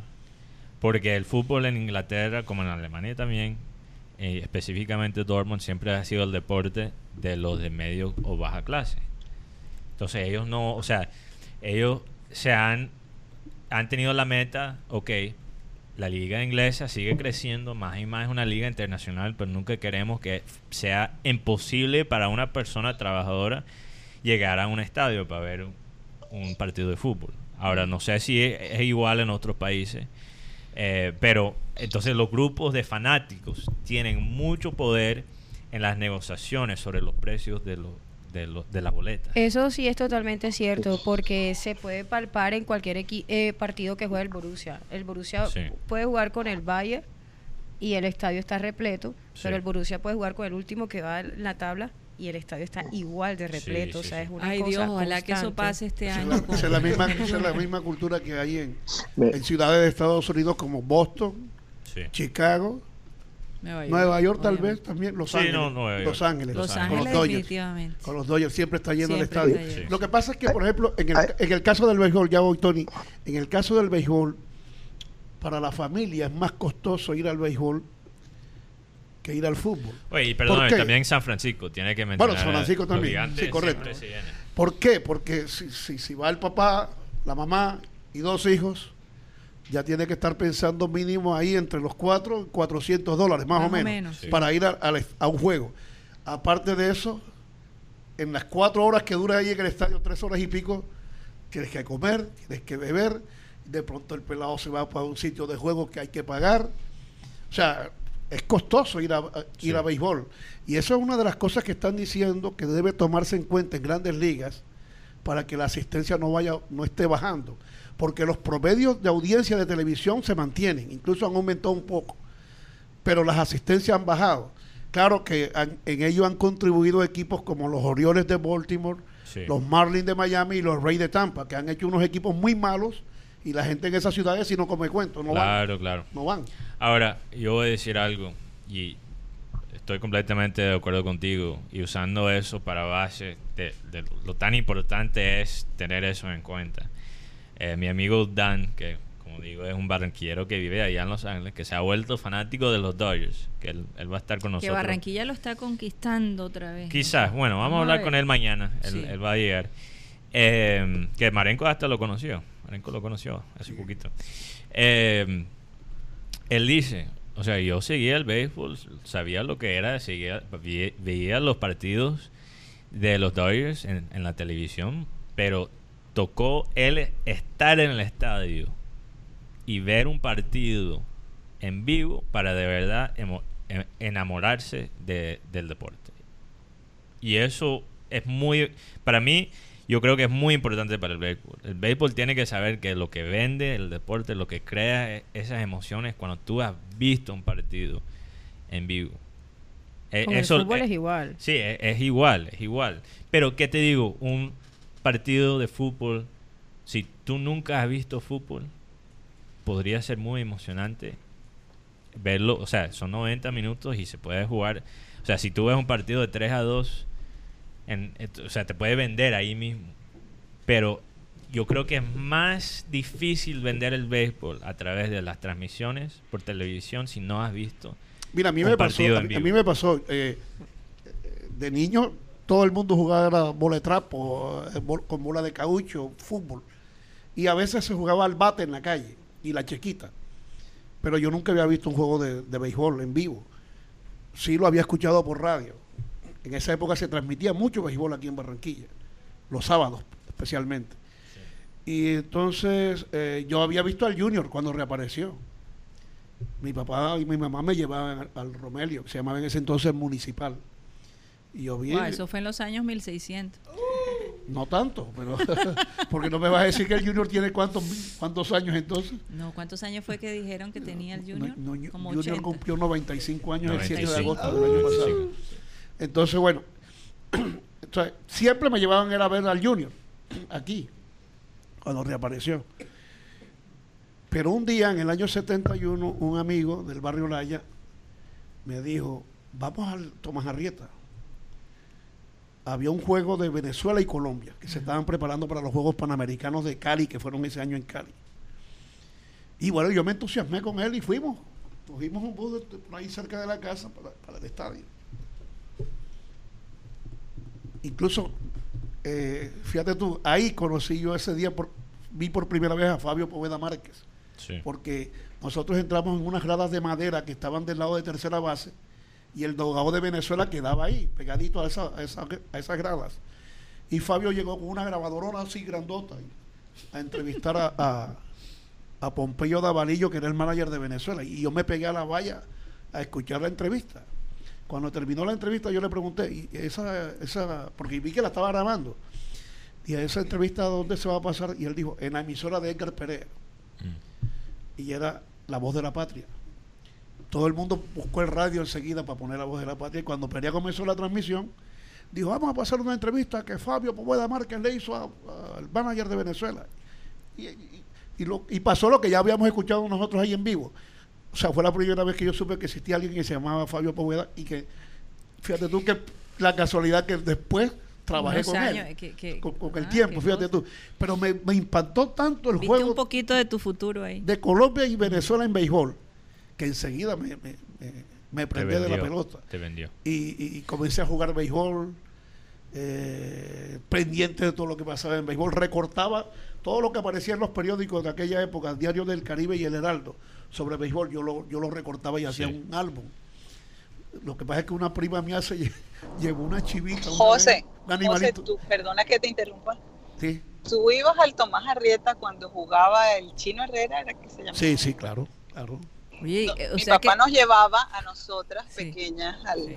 a ese estadio a ver esos partidos porque él transmitía. Hacía un calor. esa Yo, historia a mí la lo único conté. que me divertía era lo que podía comer porque yo Sí. no entendía nada, absolutamente. pero sí sabía que la china, la mamá del chino, era la que vendía la comida. Sí. ¿sí? Ah, sí, la China ¿verdad? Herrera. La China Herrera. Claro. La ya me china acuerdo. herrera. sí. Y ahí... y Esos ahí, pues, chuzos que vendían ahí eran impresionantes. Yo me acuerdo Sí, sí. también.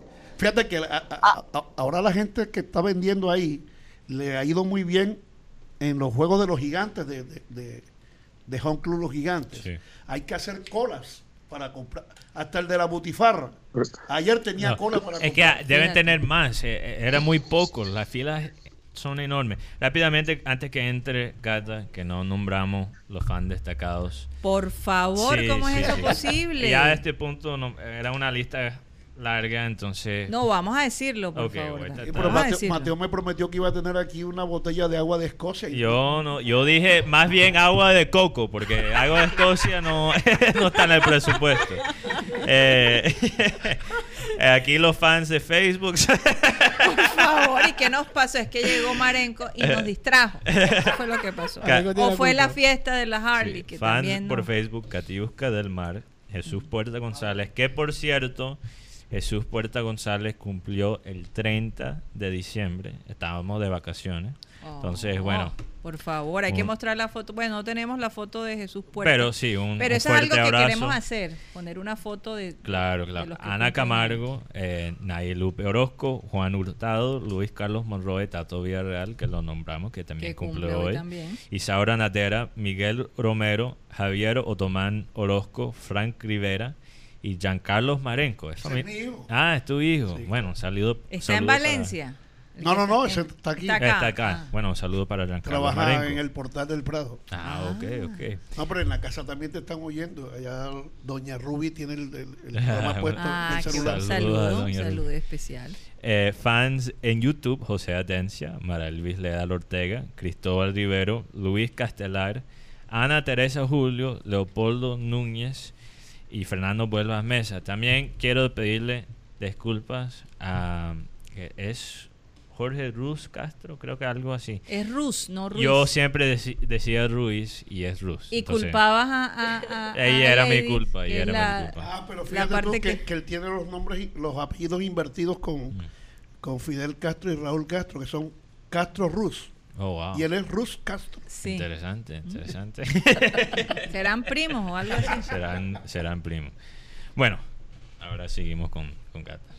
Mucho, bueno, muchos saludos para Marenco y, y- y obviamente mensajes. a mí me, me, me- Sí. me- me cayó una cata- catarata de saludos en el Facebook. Yo también No- te no- mandé uno a, Os- No, no puedo contestarlos a todos, pero Yo- mañana lo, lo haré de una forma Con calma. uniforme. Sí, claro. chequea tu Twitter porque Y en el WhatsApp también me, cay- me cayeron yo también te mandé saludos. uno por Twitter. Oye, eh, antes de que Cata, no sé si Cata tiene lo de los Óscares eh, este fin de semana, fíjate que el, Golden el- Globes. el- oh, pero Globe. sigo diciendo los Óscares porque los tengo Golden metidos, Globes. los Golden Globe, por favor. Eh, el, eh, el Guasón Sí.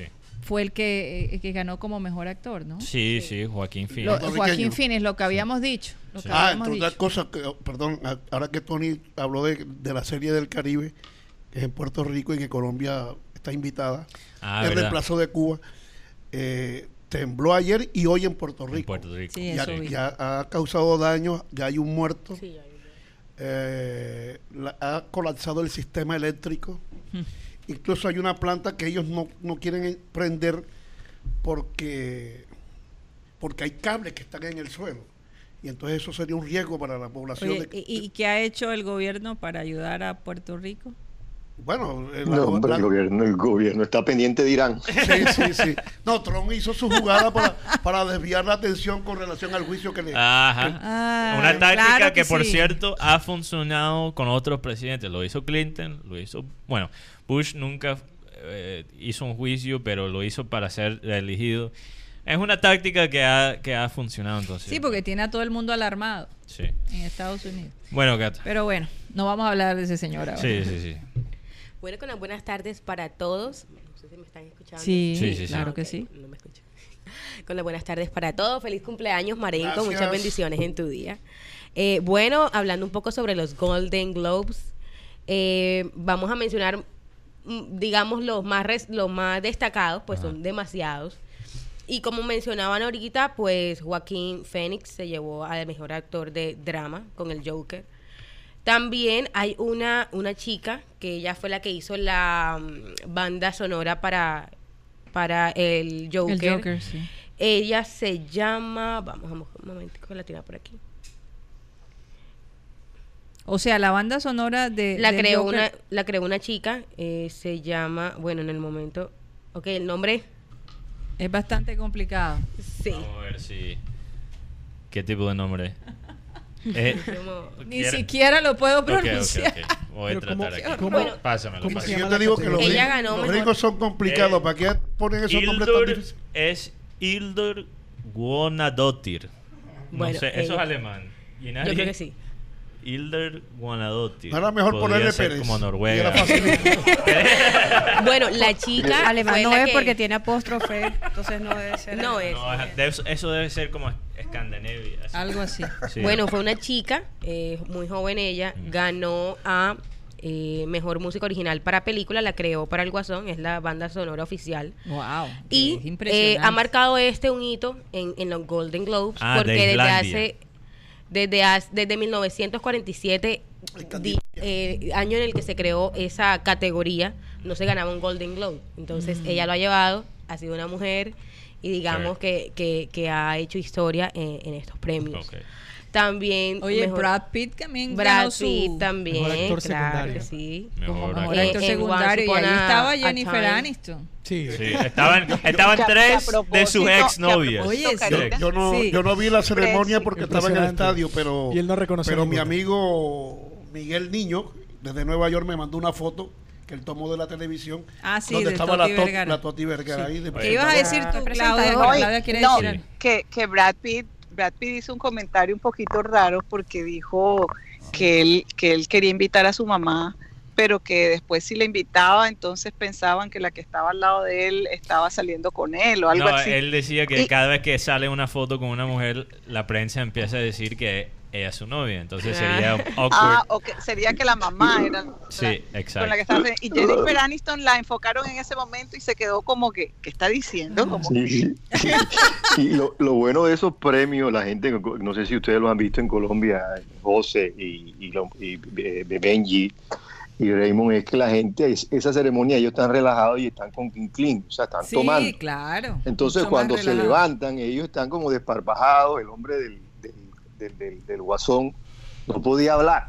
O sea, Sí. él trataba de, yo no sé, y comenzó a decir unas cosas y después regresaba a otra conversación. Y lo zafaron. Y... Lo zafaron y él seguía hablando porque estaba Sí. totalmente Acabado. borracho. Bo- Sí. Borrachos estaban, y mucha gente se levantó, estaba totalmente borracha porque yo creo que es la única vez donde ellos se paran y no están como muy acartonados y esas cosas, pero lo de Brad Pitt fue algo muy extraño porque, porque pusieron a la señora, a la, a ex ahí, entonces tú quedas como Ey. que, sí me entiendes. Oye, Quiero por respaldar- cierto, por cierto le, le, le, le mamó gallo Sí. a, a, a, a- a su co- coprotagonista, a, a Leo. Sí, que él se Leonardo montaría en, la, en, la, en el raft con él. Eso fue un chiste en No, referencia pero a es que Titanic. del Titanic, Sí. segunda parte, que, que aparentemente, yo pensé que era una broma, el trailer cuando lo vi. Yo también. Pensé que era una broma, pero, pero no. Y entonces aparece la, la actriz, eh, se me olvida en este momento el nombre de ella. Winslet.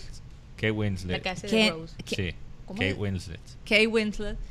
Y, y, y aparece viejita y él joven. Y to- eh, yo no sé si eso de verdad va a tener éxito. Es verdad. Es no van a verdad, hacer. no Dicen no que es- sería este año. Qué dolor de cabeza. O sea, Eh, quer- quería respaldar a. Yo pensé que era una broma el quería 28 de respaldar diciembre. porque se perdió un chiste de Raymond muy bueno que no creo que la gente escuchó porque ¿Qué? yo dije yo dije que habían tres exnovias Ah, sí. de Brad Pitt y Raymond dijo y no le reconoció la cara a ninguna. Tiene la enfermedad La esa. Tenemos ese tema de Brad Debe Pitt ser con que la él no se acuerda de Jennifer Aniston. Gracias por darme el crédito. Y yo te, doy- te quería Oye, dar el crédito por bueno. eso porque me pareció bueno. Oye, una buena noticia que publica aquí el, en el Twitter, me la envía, Ajá. ya la había visto ahorita, Mm, pero sí, la, la aquí la repito, dice Jaime Pomarejo, el alcalde de Barranquilla, en su cuenta de Twitter. Recibimos una buena noticia. La aerolínea Spirit tendrá una nueva ruta directa desde Fort Lauderdale, Estados Unidos, hasta Barranquilla, desde el Ok. 23 de abril. Nuestra ciudad está cada vez más conectada con el mundo. Bueno, Spirit- Esperemos que Spirit traiga mejores aviones. Porque Pero los- Spirit los aviones de tiene Spirit mala fama. Es como- Sí, sí, tiene mala fama, mala terrible. fama, tiene Pero- bueno, pero. Tú por lo menos una tú sabes Es que se una llama Spirit. considerada de bajo presupuesto, Sí. realmente. Sí. No, pero es que ni las de bajo presupuesto allá en Europa, es que en Spirit de cosas no vas con las gallinas al lado. No, no, pero Spirit sería como Ryanair en Europa, como ese tipo.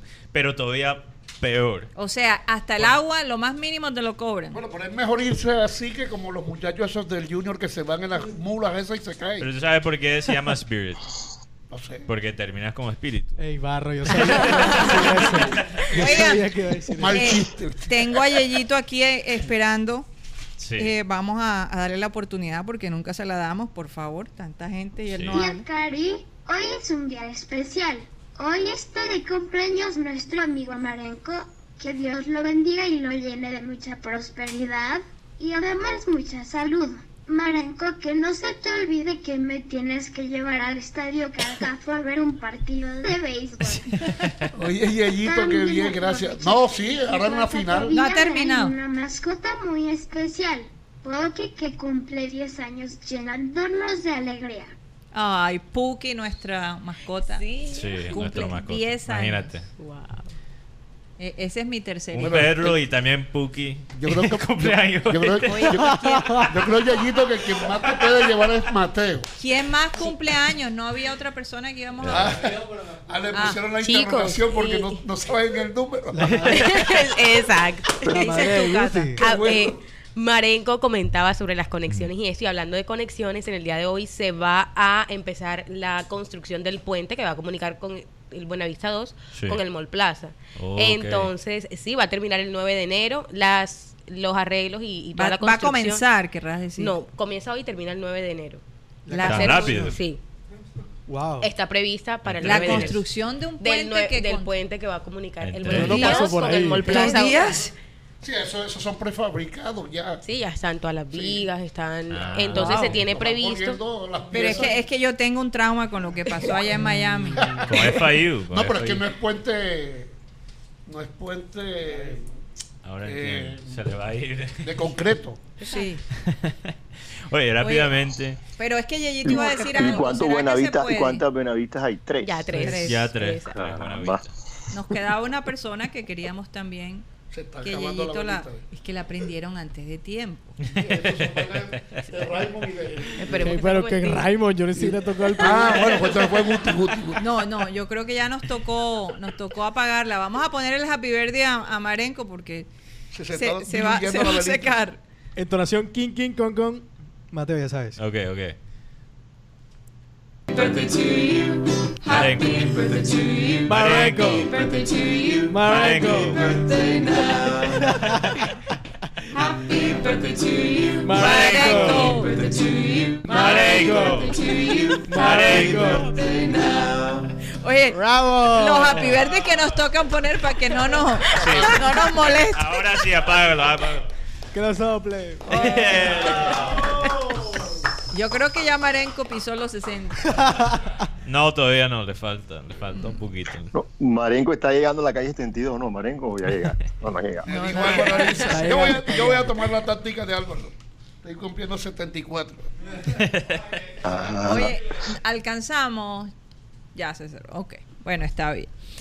Bueno, y es que ya nos pasamos de, De de tiempo, como Sí. cosa rara. Pero bueno, eh, contentos de que Marenco esté aquí con nosotros, eh, celebrando su cumpleaños. De verdad le deseamos lo mejor, muchas Sí. bendiciones, mucho trabajo para este año, Marenco. Y bueno, eh, nos despedimos con el pudín de Marenco, que desafortunadamente ni Claudia ni Tony van a poder compartir. Más para nosotros. Eh, Sí. lo, lo comeremos en honor a ustedes. Aquí cumplió. ¿Quién fue? Guti fue que cumplió. Todos han cumplido.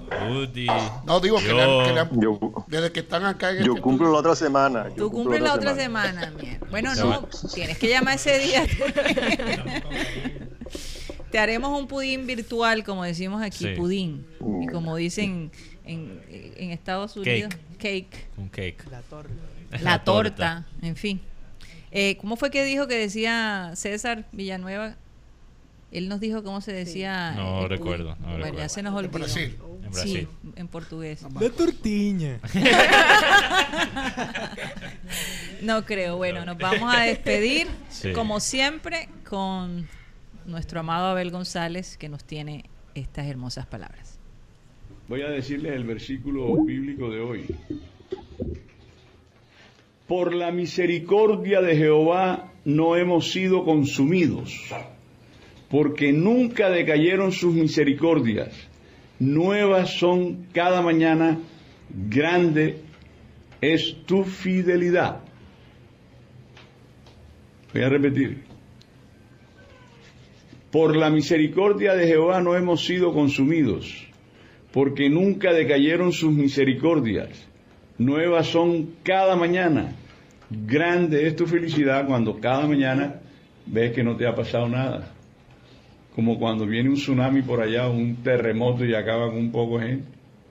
O a algún loco se le ocurre manejar una masacre de 24 muertos. Y gracias a Dios tú no estás ahí. Grande pues es la misericordia de Dios. Se acabó el time. Ya, ya. Coño, qué rápido. Señoras y señores, se nos acabó el time. Satellite, satellite, satellite, satellite.